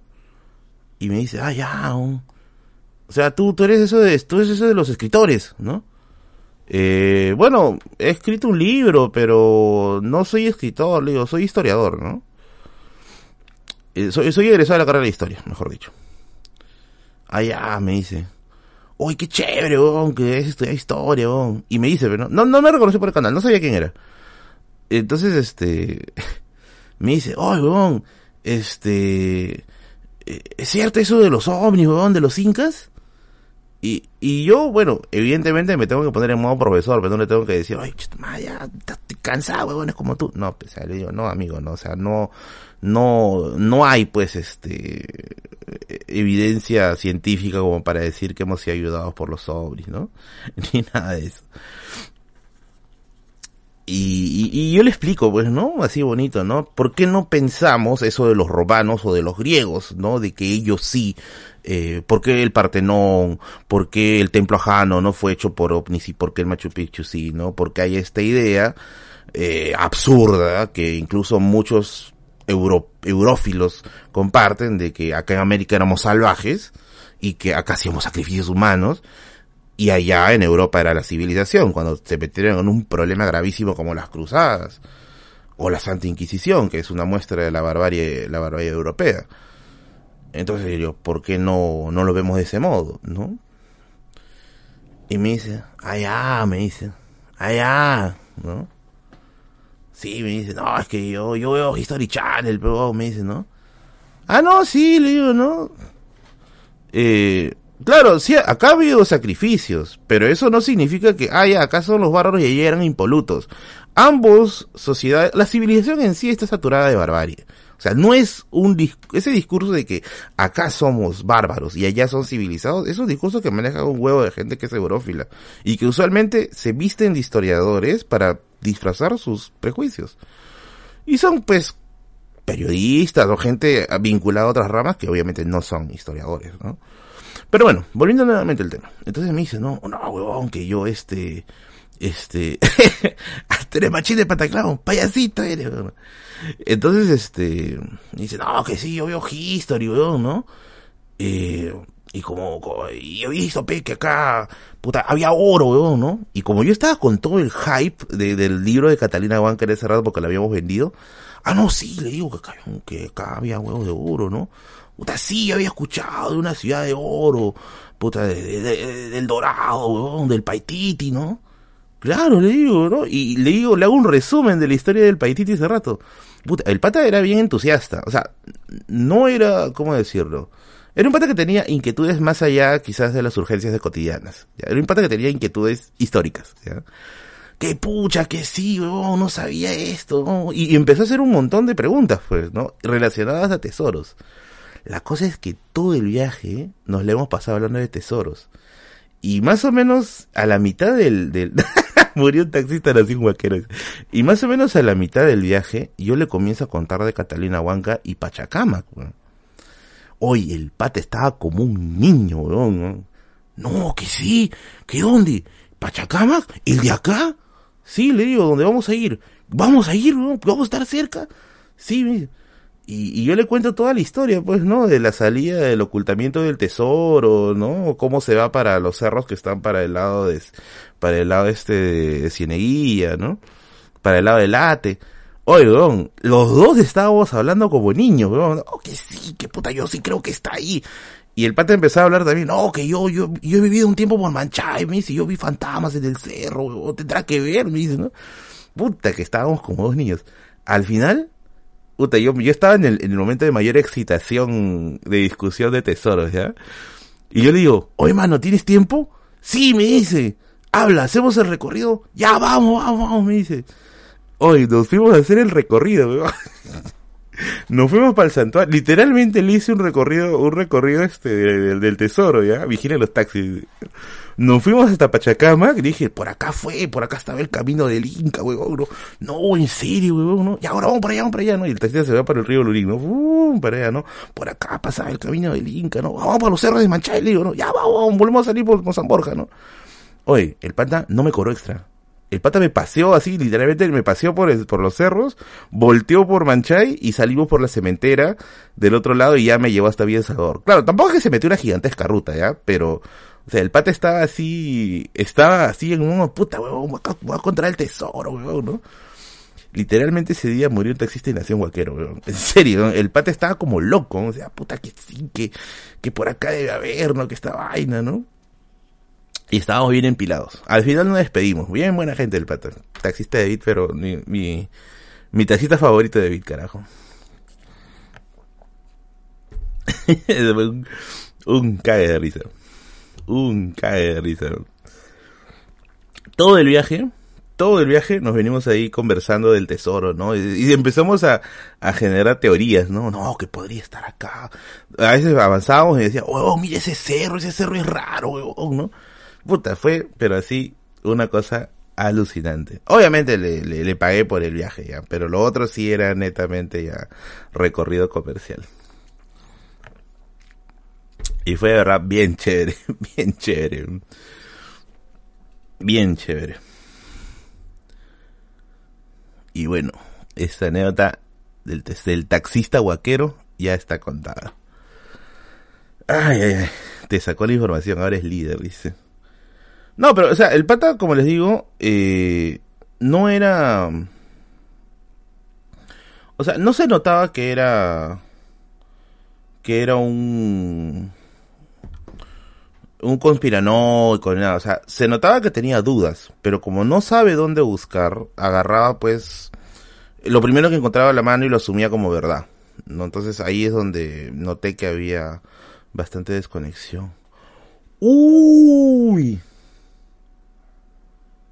Hice premisa, premisa mañana, taxista Beat fue detenido para Pachacama con una pala. Uy. Tenemos nuevos mecenas de la noche. Caramba. ¿Qué sería yo sin mis mecenas, carajo? ¿Qué sería? Este canal se sostiene por sus mecenas. De verdad. Ni el Estado. Pucha, ni, ni algunas instituciones que deberían quizá apoyar. son los mecenas los que hacen realidad este canal. Son los mecenas que hacen realidad este canal. Muchas gracias a Paul. Vamos a ponerle Capeto, dinastía francesa encima. Capeto de Geristal. Ya está, vamos a poner apellido compuesto francés todavía. Gracias por haber donado 80 soles. Thank you, thank you, thank you, estimado. Muchas gracias. Muchas, muchas, muchas gracias.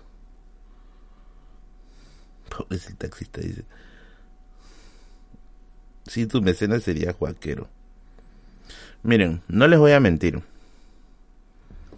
A mí me han ofrecido, me han ofrecido para guiarlos en ciertas situaciones de huaqueo. Creo que sí les conté una vez que me habían ofrecido, por ejemplo, vender huacos y me habían mandado un... Yo pensé que era un niño rata, que... Porque a veces cada cierto tiempo me mensajea algún niño rata, ¿ya? Y, yo, como yo no contesto o, no suelo mantener mucha conversación con números que no conozco, lo veo, bloquear y listo, chao, ¿no? Eh, todos los, canales de comunicación con el canal son vía Instagram o son vía Facebook. Entonces, este ¿Qué cosa, ¿Qué cosa sucede? Pues que varias veces me han enviado mensajes, me han dicho Merlín, ¿sabes qué? En tal lugar hay, creo yo, una, una este, ¿cómo se puede decir? Eh, en tal lugar eh, hay oro, ¿no? En tal lugar creo que hay plata, en tal lugar creo que hay esto, creo que hay otro. Y en una ocasión, incluso un guaquero me mensajeó, y bueno, asumo que era un guaquero, era una cuenta de Instagram recién creada, no tenía seguidores ni nada y me dijo Merlín, ¿sabes qué? Soy este, soy comerciante de antigüedades, me decía, ¿ya? Y tengo acá varias antigüedades que te pueden interesar y creo que a tu público, que es muy entusiasta de la historia, le puede interesar. Y me mandó una foto de, de, guaquitos. Yo como creía que era un niño rata, dije, puede ser un niño rata que quiere joder. Yo le dije, este, no estoy interesado. Dije, ¿no?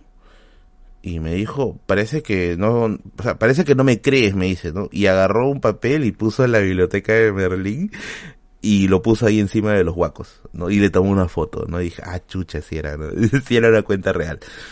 Y, y ya pues, ¿no? Y, y, bueno, nunca, nunca me van a ver ofreciendo un, un huaco, o sea, porque eso es patrimonio del Estado. Tampoco, tampoco, eh, o mejor dicho, también es muy, muy frecuente que me, me mensajeen para tasar libros. A ver, en Huacosín eh, espérate. Eh, ah, no, espérate, espérate, espérate, espérate. ¿Cómo es esto? Caray. un rato, me voy a... Me he hueveado, me he hueveado, un toque, un toque, un toque. Me he hueveado con los mecenas.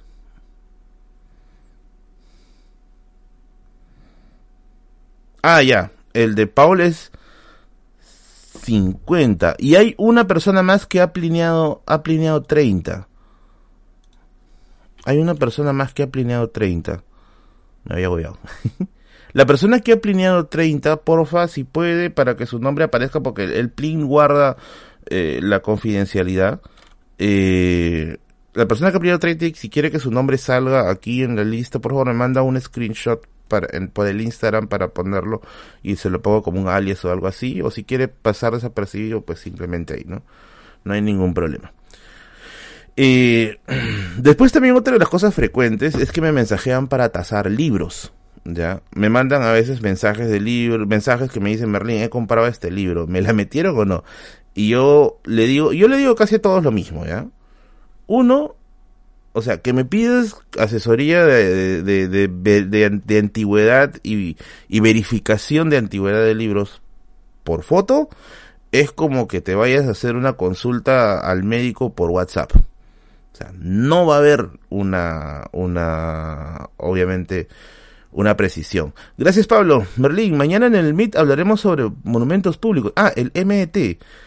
Eh, haremos la presentación de cuatro libros de 500 full color tapadura para tu colección. Mándame un mensaje por favor por el Instagram ya para poder coordinar porque mañana voy a estar en el centro. Espero quizá podamos encontrarnos por ahí. A lo mejor si estamos cerca por ahí. El MT. Sí, mándame mejor un mensaje por el Instagram para poder coordinar, porfis. Eh, y yo le digo lo mismo, ¿no? O sea, no te puedo hacer una, una tasada del libro o no puedo verificar porque, uno, tampoco es que sea especialista, ¿ya? O sea, lo que yo sé, lo sé empíricamente. Pero hay gente que sí tiene método para hacer eso, tiene herramientas para hacer eso. Yo no lo sé, yo te puedo decir que si es verdad o es mentira bajo mi propio criterio, pero puede ser que me equivoque. Y para eso hay gente que, que hace ese trabajo y se paga, ¿ya? Y se paga porque no te lo hacen gratis definitivamente. Ah, Museo Metropolitano. Ya, eso está... Está por el cercado. Manda un mensaje al Instagram, por favor, por favor, por favor, ya para poder coordinar con más, con más tranquilidad. Entonces, este, ya pues, ¿no?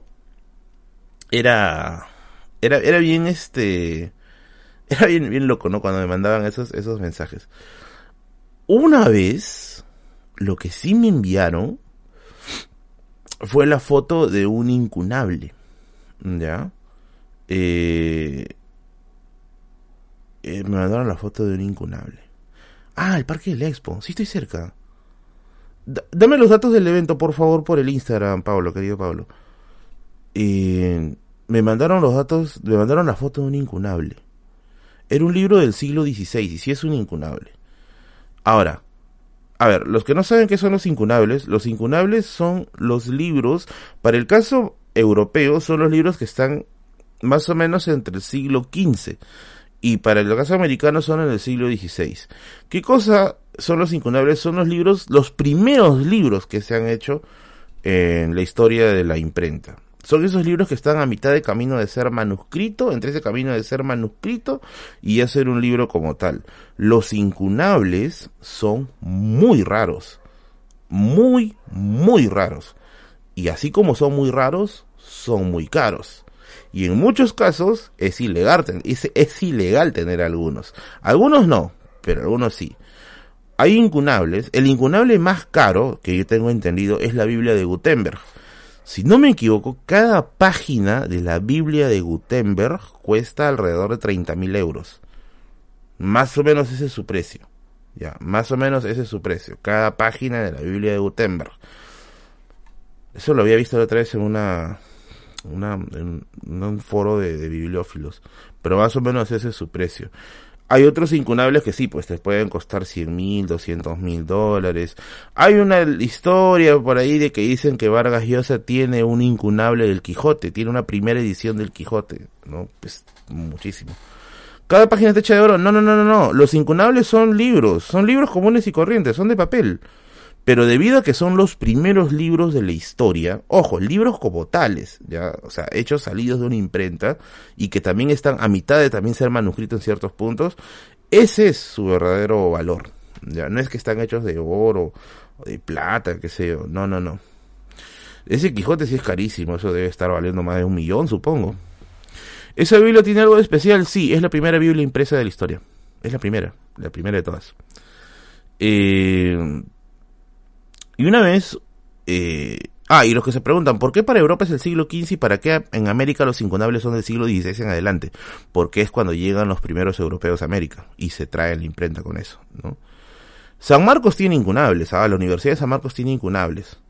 Pero manipular los incunables no lo puede hacer cualquiera. No lo puede hacer cualquiera. O sea, no es que yo voy, caucha, mándame tu incunable, quiero leer. Tienes que tener, si no me equivoco, un permiso especial. Y muy aparte de eso, la lectura de incunables se hace en espacios muy especiales. No pueden ser expuestos a temperaturas extremas, tienes que manejar una mascarilla, guantes, en algunos casos hasta espátula, para poder darle vuelta a las páginas. Entonces, es bien, bien, este, bien delicado. Y obviamente, eh, que dice un kipu no podía ser incunable, no. Lo que pasa es que el término se, se, acuñó en Europa y hace referencia a los libros, ¿no? Entonces, el término no es americano.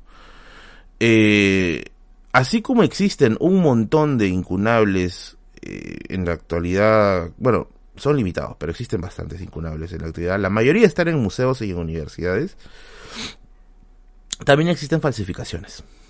Muchas falsificaciones, ¿ya? Entonces, la otra vez una persona me envió un mensaje de un incunable que había encontrado en Cusco, ¿ya? Eh, que había encontrado en Cusco. Que dice, ¿por qué a mitad de ser manuscrito? Porque hay ciertas partes dentro de esos libros que son hechos a mano, por ejemplo las letras capitales, que eran a veces hechas como una suerte de arte, de arte muy, muy aparte del texto. Por eso que le digo, está en la mitad de ser como que una suerte de manuscrito y una suerte de libro. Ese es el valor de los incunables. Eh, ¿Qué les estaba diciendo? Ya me olvidé. madre. Eh, ah, era un, un señor de Cusco, si no me falla la memoria, que me mandó una... Voy a guardarle la, la privacidad. Me mandó una foto de un libro que era incunable por lo que me, me, decía y me decía que sí estaba verificado y todo eso, ¿no? Pero nuevamente no puedo eh, corroborarlo. Porque obviamente yo no... A ver, yo conozco de forma... Eh, ¿Cómo decirlo? Eh, de forma empírica algunas cosas. Pero no soy un, un tasador de incunables. Así que no hago esos servicios, amigos. Por favor, no me... No me manden al lado oscuro. Ah, Liz era del PRIN. A ver, a ver, a ver, a ver, creo que sí, creo que sí. Caray, caray, caray.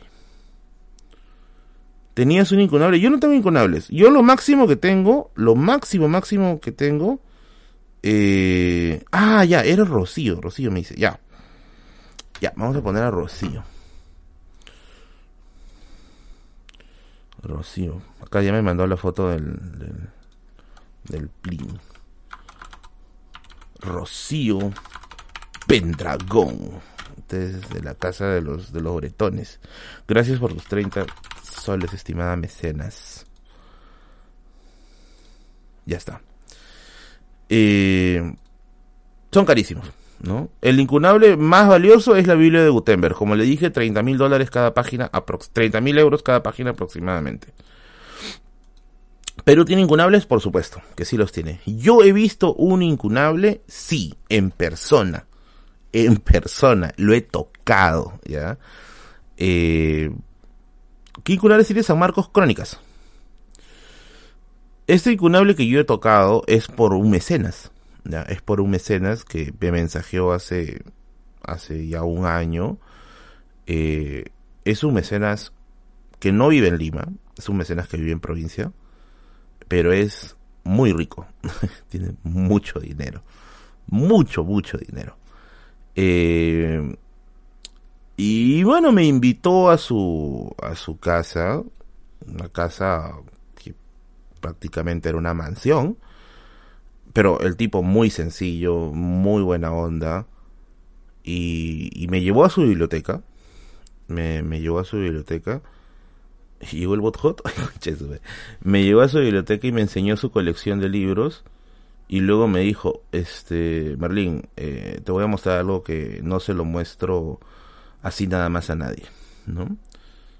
Y, y me mostró, pues, ¿no? Su, sacó de una suerte de, caja fuerte su incunable. Era, ¿qué es Walter? No, no es Walter, no es Walter. Walter vive en Lima, este de acá no vive en Lima. De hecho está vinculado, está vinculado a, a, un, al sector del comercio. Pero es muy rico el tipo, o sea, tiene un montón de dinero. Y tenía un incunable, ¿ya? Que era una suerte de relación de... Eh, ¿cómo, decirlo? Parece que era un, documento que era una relación de indígenas. Eh, una suerte de, inventario de, de, actividades indígenas que se hacían en una, en una hacienda un corregimiento para este caso, para esta época, porque es del siglo XVI, es la época de los corregidores todavía. Entonces, este, era muy antiguo, pues, ¿no? Muy, muy antiguo. Y, y, tú cuando tocas el libro, pucha, estás, pues, casi medio milenio de historia en tus manos, ¿no? Era, las portadas eran de piel, era de cuero, pero no ese cuero negro, sino la, la, piel ya, eh, la curtida, el cuero, un cuero curtido, color eh, aquí más o menos las hojas eran de, un papel característico de la época, medio, medio color avena, ¿no? Estaba en muy buen estado de conservación. Y bueno, le tomé algunas fotos. Obviamente no puedo publicarlas porque esas fotos son, las tomé para mí, ¿no? Le enseñé a algunos amigos le enseñé a Kevin Zabaleta, por ejemplo, que es un gran amante de la historia, a Gianfranco Ereña, mi amigo el buen librero, también le enseñé alguna foto porque los tres compartimos pasión por la bibliofilia y nos quedamos pues así, ¿no? ¡Wow! ¿No? ¡Wow! ¿Qué es esto? ¿No? ya. Entonces fue, fue bien, bien, bien, bien curioso, ¿no? Un hombre que tenía, creo que más de 50 incunables, era Humberto Eco. Era Humberto Eco, el sabio italiano. ¿De dónde habrá sacado tantos incunables? Dios sabrá dónde. Bueno, sí, sí hay forma de saber. Italia, Italia es la cuna del Renacimiento. Entonces, de hecho, que los italianos habrán tenido mucho, pero mucho, este, mucha cercanía con los incunables. Pero bueno, yo no tengo ningún incunable. Yo lo que más antiguo, lo más antiguo que tengo, les voy a mostrar ya.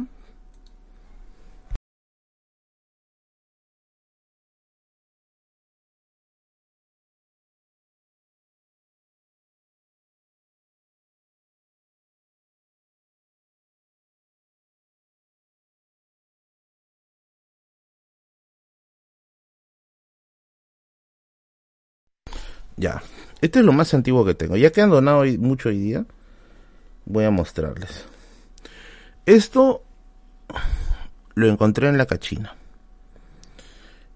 Tengo una serie de cartas de 1820. Vamos a poner acá las páginas. Son cartas de 1820. O sea, estamos hablando que esta persona vivió los años de la independencia. Este libro, bueno, no es un libro, en realidad es un recopilatorio de cartas. Caramba, se me, se me achata la silla.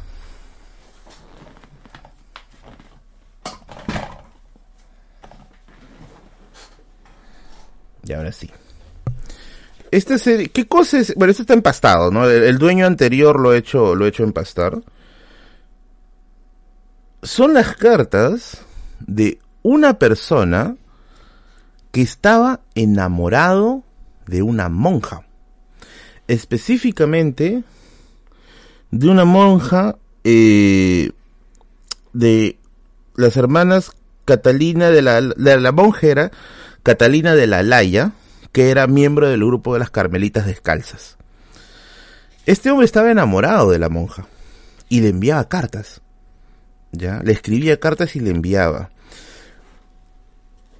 Conversando con un especialista, con un especialista en este tema de, en el tema de los epistolarios, eh, lo que me comenta es lo que pudo haber pasado lo siguiente. Lo que me comenta es que pudo haber pasado lo siguiente. Es probable que esta persona le haya querido enviar cartas a esta monja de la cual estaba, estaba enamorado pero las monjas suelen revisar toda la correspondencia que llega a ese lugar. Y es probable que la madre superiora o la, monjita de mayor rango haya encontrado las cartas, las haya decomisado y esto nunca haya llegado a su, a su receptor. ¿no? Eh, ahorita quisiera leerlo, pero estoy con una luz muy bajita, de verdad mi vista no da, no da muy bien. Pero este sería nuestro primer soldado caído, ¿no? Eh, tendría que hacer una investigación mayor, pero bueno, lamentablemente no tengo mucho el tiempo.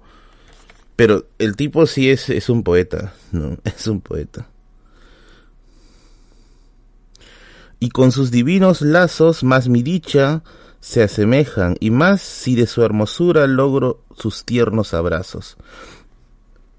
De mis penas, congojas y angustias, trabajo, trabajos y temores, mi riesgo hacia ti es fatal. Y en mi pecho anhelo tus suspiros, del cielo que se queja y de un alma que pena. Me regocijo de tu amor y espero tu afecto. ¿Mm? Y espero tu afecto. Pobrecito, habrá, habrá este, habrá muerto, habrá alguna vez logrado estar con la, con la monjita. No creo, lo veo bien difícil. Acá incluso creo que le compone una canción. Si no me equivoco. Qué hermoso. Sims mi reina, le dice. Pero bueno, eh, esto lo compré en la cachina. Me lo vendieron creo que a tres soles, creo. Tres soles, dos soles. No creo bien, pero de cinco no pasó. De cinco no pasó. Este es uno de mis tesoros. Es uno de mis tesoritos, ¿no? Que tengo aquí, que tengo aquí, este, en mi biblioteca, ¿no? Que tengo aquí en mi biblioteca y que está pues en una zona bien, bien, bien eh, segura, ¿no? Es de 1820, de 1820. Pone la entrada aquí. Acá se ve. Es de 1820. ¿Cuánto vale esto en un mercado real? Yo creo que esto vale mucho, pero evidentemente no lo voy a vender. Esto es completamente mío. Esto no, no sale de acá no sale de acá. No está pegajoso. no, de verdad, ha sido muy chévere. Pero el ser empastado pierde valor. Eso no estoy muy seguro, porque lo que pasa es que en este, en esta situación, o sea, las cartas son hojas sueltas, ¿no? Son hojas sueltas. Eh, lo que aquí se ha hecho básicamente es ponerle una pasta para que no se deterioren o no se pierdan. Técnicamente no es muy difícil quitarle la pasta. Ahora, Viene obviamente las cartas, estas cartas que ya les he mencionado, pero también el dueño anterior eh, usó más, este, pegó más libros. Aparentemente estaba pegando todos los libritos que encontraba así botados y lo, lo metió en uno solo. Pero obviamente lo valioso son estas cartas. Eso es lo valioso, ¿no? Eso es lo valioso. ¿De cuántas cifras hablamos? Mm, no lo sé. Pero sí es una cifra grande sí es una cifra grande. Porque obviamente es algo único, es algo único del, que nadie más va a tener, ¿no? No esto no se ha impreso en, serie ni nada. ¿Lo puedo prestar para investigaciones? Sí, pero obviamente una persona que yo conozca muy bien, no puedo prestárselo a cualquier persona, pues, ¿no? Por eso, yo siempre les digo, vayan a cachinear.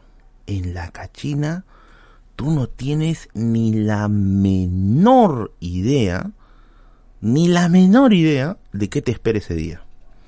Hay días en que efectivamente no encuentras nada, eso es cierto, totalmente cierto, ¿ya? Hay días. Pero hay días en que tú vas y estás así, pero, mucha, no te tienes fe y encontraste algo. No te tienes fe y ¡pum! encontraste algo.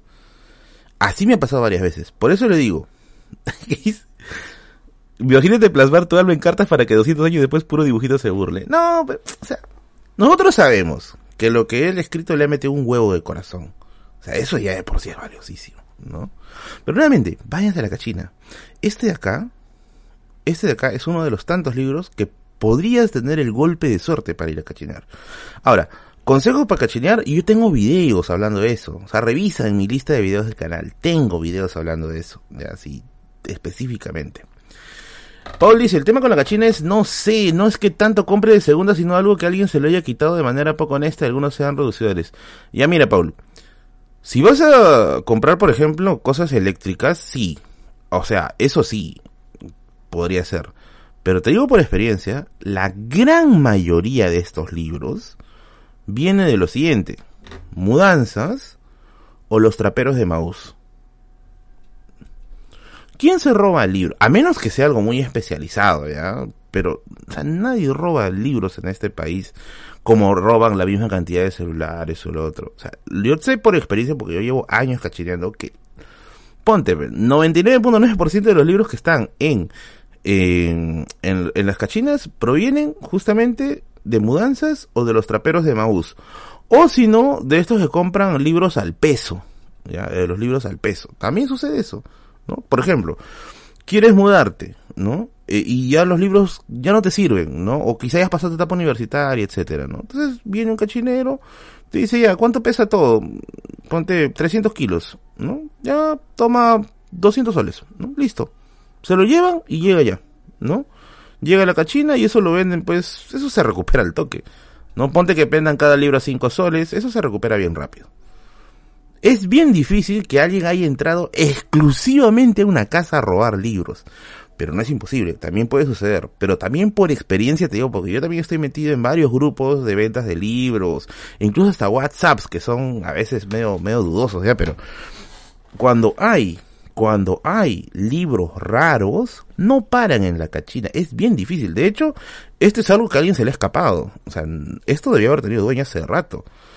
Eh, usualmente esos libros ya tienen dueño. O sea, al toque, la, el comprador, los compradores más élite, no juegan en nivel me voy a Quilca, no juegan en nivel me voy a Camaná. No, no, no. Los compradores más élite juegan a nivel de, de, grupos de WhatsApp, de grupos de Telegram.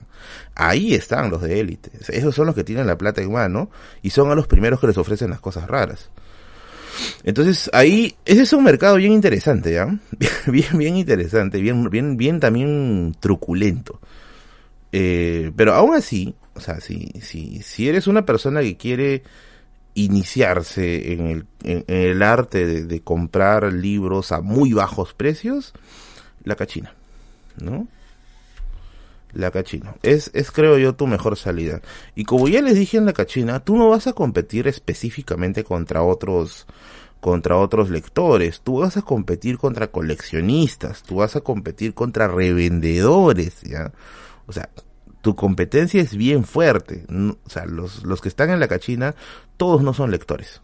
Hay un montón de gente que tiene mm, intereses muy por encima de la lectura.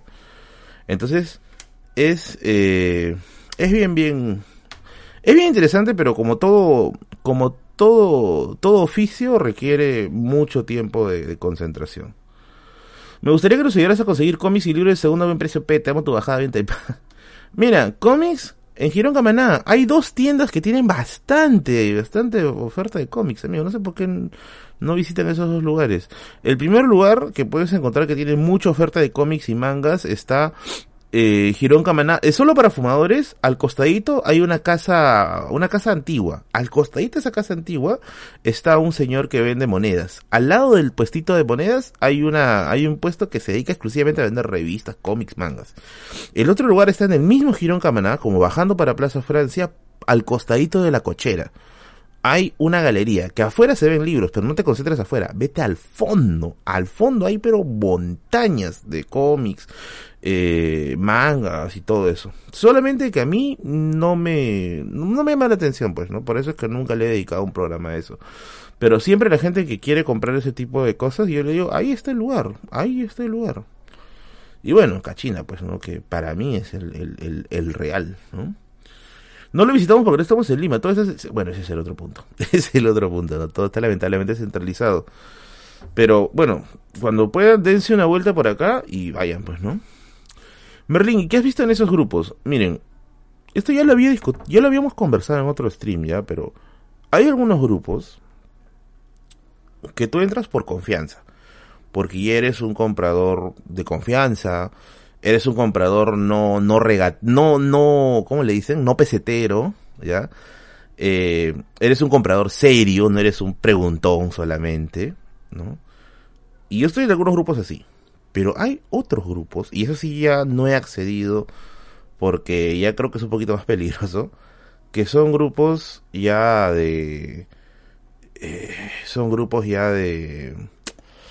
de pago, ¿no? O sea, es, tú tienes que pagar una membresía para quedarte en esos grupos. ¿Por qué? Porque las principales ofertas, y ahí no solamente circulan libros, ya circulan obras de arte y un montón de cosas. Como ya les digo, ahí sí, ya eso ya es un mercado más peligroso. Y ahí sí yo ya no me quiero meter. Pero tengo entendido que sí existen. Entonces es bien, bien, bien, bien peligrosito, ¿no? Por experiencia, traten de tener conocidos que hagan mudanzas y con el debido permiso el dueño les puede dejar llevarse sus libros. Sí, sí, sí, sí. Miren. Les voy a contar algo rapidito, que ya lo había contado anteriormente, pero de todas maneras les voy a, les voy a hacer el, el bajón, ¿ya? No voy a decir quién. No. Pero yo tenía unos amigos que, que eran muy fans de los libros ¿Qué dice Percio? Preguntón, ¿está mal preguntar? No está mal preguntar, pero acuérdate que ellos son comerciantes. Lo que ellos quieren es un cliente, no quieren una persona que pregunta todo y no lleva nada.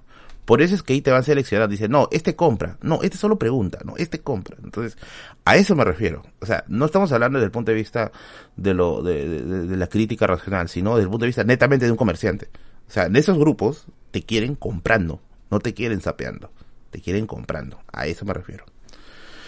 A ver.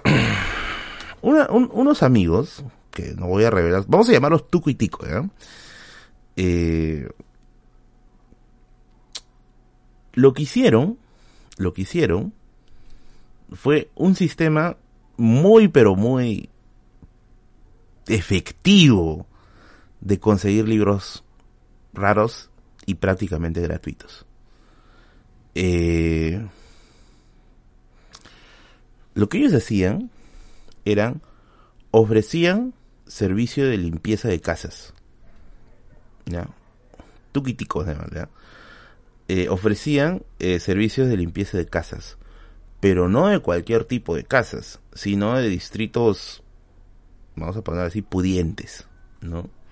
De distritos A1, ¿no? Entonces, lo que yo decía, ¿no? Era, nosotros te vamos a, limpiar la casa, ¿no? todo, incluido el, el, el, el, el, techo y todo, ¿no? Y a cambio, nuestro pago no va a ser monetario. O sea, no te van a cobrar ni un sol. Tu pago va a ser llevarte las cosas viejas de la casa. ¿No? Ese es, ese es tu pago. Te vas a llevar las cosas viejas de la casa. Y lo que ellos decían era que más o menos ubicaban, ¿no? Esta casa de acá tiene pinta de ser antigua, y si es antigua debe tener libros, ¿no? Ofrecían el servicio, limpiaban todo, etcétera, y decían, ya, mi pago, me voy a llevar todo ese bloque de libros que está en el techo, o está en, o está en el sótano, ¿no? Y obviamente la persona dueño de la casa, pues mejor todavía, ¿no? Premio doble, ¿no? Me limpia la casa y, me deshago de esos libros, ¿no? Y ellos felices, bueno, llegaban con su, con, con su, con sus sacos, ¿no? Y pa, pa, se metían, Se metían los libros al saco y se lo llevaban, ¿no? De ahí, varios libros eran raros. O sea, ponte pues de ahí, habían este, pucha, tratados diplomáticos, ¿no? Había este libros de historia antiguos, ¿no? Libros este de humanidades de otros países que son muy caros y muy raros, ¿no? Y así hacían, pues. Y se llenaba un montón de libros. Muchos de ellos se lo quedaban y otros los vendían. Los vendían por Facebook y por Mercado Libre y sacaban un huevo de plata. O sea, tú tenías que de, de a ver, han limpiado y se han llevado un saco de, de 200 libros. De esos 200 libros ellos se quedan con 20, los más raros. Los otros, que pueden ser muy raros y ya los tengan, o pueden ser raros y no les interesen, los venden. Pero como ya saben, ya conocen el mundo editorial, ya conocen, perdón, ya conocen el mundo bibliófilo, ya saben a quién ofrecérselos, ¿no? Ya saben a quién ofrecérselo. Dicen, oye, ¿sabes qué? Tengo este libro de Ted Skopko, Los Estados Sociales y las Revoluciones. Ese libro no lo encuentras en ningún lugar. Ya, quiero... Quiero 100. ¿No? Nadie te va a decir que no es el libro por 100. Yo pagaría 100 callado. Nadie te va a decir que no. Y ellos encontraron como tres veces el libro. No me vendieron ninguno basuras, pero bueno. Así la hacen. Esa gente pudiente parece muy tacaña para dejar un costo de servicio tan al aire. Sí, así también me parece lo mismo. Pero así, así te pagaban. ¿no? Y ellos estaban felices, ¿ah? Así estaban felices, ¿no? De ella agarraba, ponte, que su servicio de limpieza que pudo haber costado, no sé, pues 100 soles, lo recuperaban con un libro. Lo vendían un libro y ¡pam! Volaba. Volaba. ¿no? En Distrito Pituco siempre hay anuncio de compro libros. Sí, lo hacen ahí porque saben que ahí tienen buenos libros. Lo que pasa es, que es lo siguiente. Y acá vamos a aplicar un... Pero antes vamos a ver un poco de historia. Vamos a entrar con Merlin Politic. ¿Por qué en los distritos pitucos hay tantas bibliotecas? A inicios del siglo XX, ya, con Leguía, a raíz justamente de la época de la, de, de la reconstrucción nacional que se da durante la República Aristocrática, aparece algo, aparece la clase media. La clase media son personas que están saliendo del umbral de la, de la pobreza y están perfilándose hacia lo que son las altas esferas sociales del país. Esta clase media tiene como característica que es una clase que está buscando ilustrarse. Son universitarios, ¿ya? Eh, son personas que, que tienen un interés genuino por la cultura. ¿Qué cosa hace Leguía con la clase media para que les caiga bien? Lo que hace Leguía es, le crea sus distritos, les crea sus distritos este, especiales, ¿no? Jesús María, el Lince, ¿no? A estas personas de clase media porque van a trabajar para el Estado y pues para que tenga un lugar bonito donde vivir, porque el centro de Lima ya está saturado. Para esa época todavía no hay coneros. Entonces tienes pues por eso casas antiguas en estos distritos de familias pues que, que descienden de hace 100 años y que obviamente el primero que vivió ahí era una persona ilustrada. Por lo tanto, si es una persona ilustrada, ¿qué compraba? Compraba libros, pues compraba libros. Y a que no sabes qué tipo de libros compraban, carajo. Por eso yo digo, puta, cuánto yo hubiera querido tener una suerte parecida. Marco Aurelio de Negri, Marco Aurelio de Negri, en un programa, en uno de sus programas de la difusión de la palabra, comentó algo que a mí me hizo, me hizo salivar. Él decía que en los años 50 aproximadamente, en los libreros que estaban en el centro de Lima, dice que tú podías encontrar libros antiguos, primeras ediciones, incluso hasta crónicas. ¿Ya? Originales. Oye, una crónica es casi un incunable. Y estas personas, esta clase media que habita en estos distritos, compraban libros, pues. Muchos de estos libros, hoy en día, solo podrías soñar con tenerlos. Y si lo encuentras hoy en día, te va a costar pues lo que te cuesta, pucha, el sueldo de dos meses. ¿Ya? Esos libros están allí. ¿Por qué dónde crees que sacan pues sus libros raros los, los, los vendedores de libros? ¿De dónde crees que los sacan? ¿Tú crees que esperan a que alguien venga y se los venda? No. Y con eso te he revelado un valioso secreto. Espero que lo uses con sabiduría. Entonces, este... por ahí está el asunto, pues. Por eso es que en, los distritos más, más pudientes, por decirlo de alguna forma, encuentras mucho de esto, ¿no? Compro libros, compro libros, compro libros. Eh, y hay personas, pues, como te digo, o sea, hacen, hacen este, esas chamas de limpiar, de limpiar este, casitas, ¿no? Limpiar, limpio tu casa, pero me llevo los libros. Ahora, ¿por qué te dejan llevarte los libros? Porque, claro, en estas familias ilustradas, en estas familias ilustradas, eh, no todos son ilustrados, pues. Ponte que el abuelo sí era ilustrado, ¿ya? Ponte que el abuelo sí era ilustrado. Pero puede ser que ya los nietos, pues ya se hayan alejado del tema del, tema de la lectura y son, pues, quizá más vinculados a temas de, no sé, pues, de ciencias, ¿no? O ya están concentrados en otras cosas. El libro les estorba a la casa, ¿por qué? Porque tener libros ocupa mucho espacio. Miren si no he tenido que destinar toda una habitación para esto. Entonces, como no quieren destinarle mucho espacio, quieren deshacerse lo más rápido posible de eso. Y lo que hacen es Llévenselo, llévenselo, llévenselo, ¿no? Por ahí va la cosa. Por ahí va la cosa. ¿Ya? Ponte, por ejemplo, los nietos son youtubers. Ponte, por ejemplo, ya, yo tengo, yo tengo mi librero. Yo tengo mis libros acá. Vamos a suponer, por ejemplo, que yo ya, por alguna extraña causa de la vida, ya tengo mi hijo. Mi hijo también le gusta leer. Mi hijo tiene su, su hijo, sería mi nieto, ya yo ya me morí. Pero está que no le gusta leer, no le interesa, él está más metido quizás en otros aspectos, ¿no? Y obviamente va a decir, oye, la, la biblioteca no me sirve, ¿no? Más bien yo quisiera que este lugar se convierta, no sé, pues, en, en un laboratorio, ¿no? Y obviamente estos libros me van a estorbar. Entonces, ¿qué hago? Los vendo, pues. Ah, agarro y, llamo, pues, al cachinero y le digo, oye, recoge todo esto, ¿no? ¿Cuánto me das por todo esto? Ya, me llevo todo por, por 100, pues, no, ya, por 100. Ya está, ya. Llévatelo. ¿No? Llévatelo. Y se lo llevo. y ahí murió, ahí murió la biblioteca que tanto trabajo me costó parar. ¿Ya? Tanto trabajo me costó parar. Así se van, pues. Así se van los libros. Y así llegan, pues, a nuevas personas y todo, ¿no? Eh, y ya, pues, ¿no? Así va. Yo trabajé en una recicladora de chivolo y veía libros antiguos que se rompían. En ese momento, oye, me has hecho acordar otro detalle. Brandt acaba de dar, Brandt acaba de dar un dato importantísimo. Otro lugar, aunque no es tan recurrente, ¿ya? Pero sí es probable donde te encuentres cosas muy raras es en los lugares de reciclaje. Obviamente tú no, sino la persona que trabaja. Porque otra de las cosas que hacen es agarran los libros y lo llevan al reciclador. Y al reciclador no le interesa qué libro está teniendo. Puede ser que esté agarrando un incunable, le arranca la pasta y lo manda pues al reciclaje, ¿no? ¿Saben qué vi una vez? Y se van a, se van a morir, ¿ah?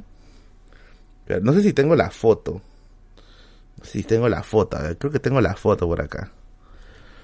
A ver, a ver, déjame, déjame ver, déjame ver, déjame ver. Ah, creo que sí tengo la foto. Ah. A ver, a ver, a ver, a ver. Acá está, acá está. Ahí quiero encontrar la foto. Quiero encontrar la foto.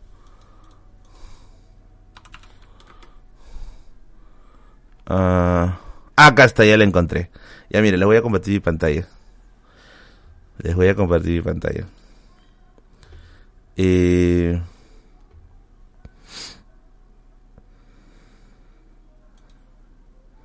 Espérate, ¿qué era? No, es. Miren. Esta foto de acá. Esta foto de acá. Vamos a poner el... Este lado. Esta foto de acá. Esta foto de aquí estos libros de aquí son libros rarísimos y carísimos. Son libros rarísimos y carísimos. ¿Qué libros son específicamente... ¿Qué libros son específicamente estos? Son Editorial Alianza, Ateneo y Aguilares. Estos libros no se venden barato estos libros son extremadamente caros. Ponte, Las Mil y Una Noches en edición, en edición Aguilar, su precio mínimo está a sus 700 soles. Ya. Dostoyevsky completo, en edición Aguilar dos tomos, más o menos está por ahí. Esos libros que están viendo ahí en la foto son libros raros. Y son libros caros que alguien, alguien los ha tenido en su biblioteca, pero como no los conoce, los ha mandado al reciclador y el reciclador lo que ha hecho es les ha roto la pasta, les ha roto la pasta y los ha querido mandar al reciclaje. Eh, alguien por ahí se dio cuenta de lo que estaba sucediendo y le compró todo lo que ya estaba roto, ¿no? Y, lo iba a llevar a reparar. Pero así sucede. Así pasa. Así sucede.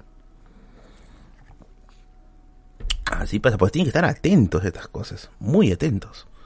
Me recuerda como cuando un vecino mío eh, tiró a la calle un televisor bastante antiguo, de esos de perilla, bien grandes y pesados. A pesar de tiró, yo bajé del quinto piso y empiezo a recogerlo. Sí, tienes que eso.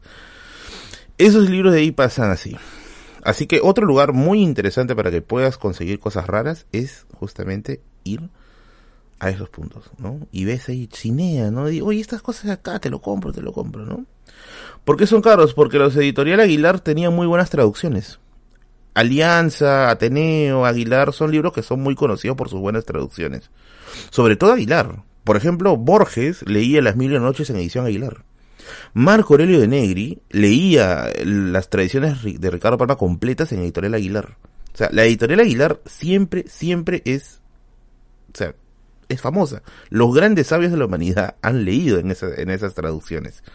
Y eso, como te habrás visto, lo han votado ahí, lo han dicho, ah, no me interesa, que se lo lleve el cachinero, ¿no? Tengan mucho cuidado. No sabes qué tesoros puedes tener en tu casa muchos de esos tesoros, hasta te pueden sacar de misio más de una vez. Y te pueden aportar hasta más de lo que ganas en un mes en tu trabajo. Son muy, muy caros y raros.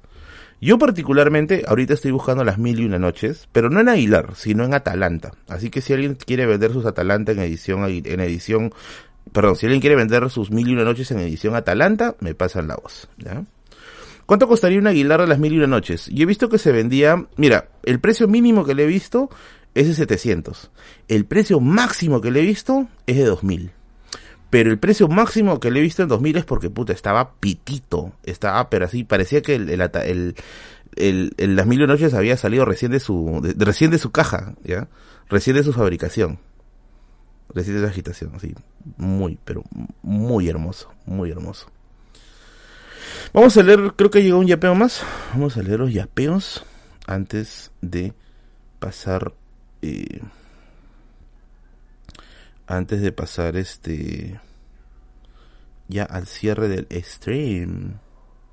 El precio de los libros con Berlín sería una buena propuesta. Mira, si alguien quiere sacar un programa de televisión y quiere un programa al estilo del precio de la historia, pero con libros, páseme la voz, amigos. Cobro barato, cobro barato. A ver, vamos a leer los últimos yapeos antes que se me vaya la noche. Merlino te muere, dice. No, ¿por qué? No, es que yo me emociono hablando de estas cosas. Yo sería, yo sería un buen bibliotecario. Madre. Ay, si alguien quiere contratarme para su biblioteca, me avisa. Soy un buen bibliotecario. si se moría, avisa con tiempo. A ver.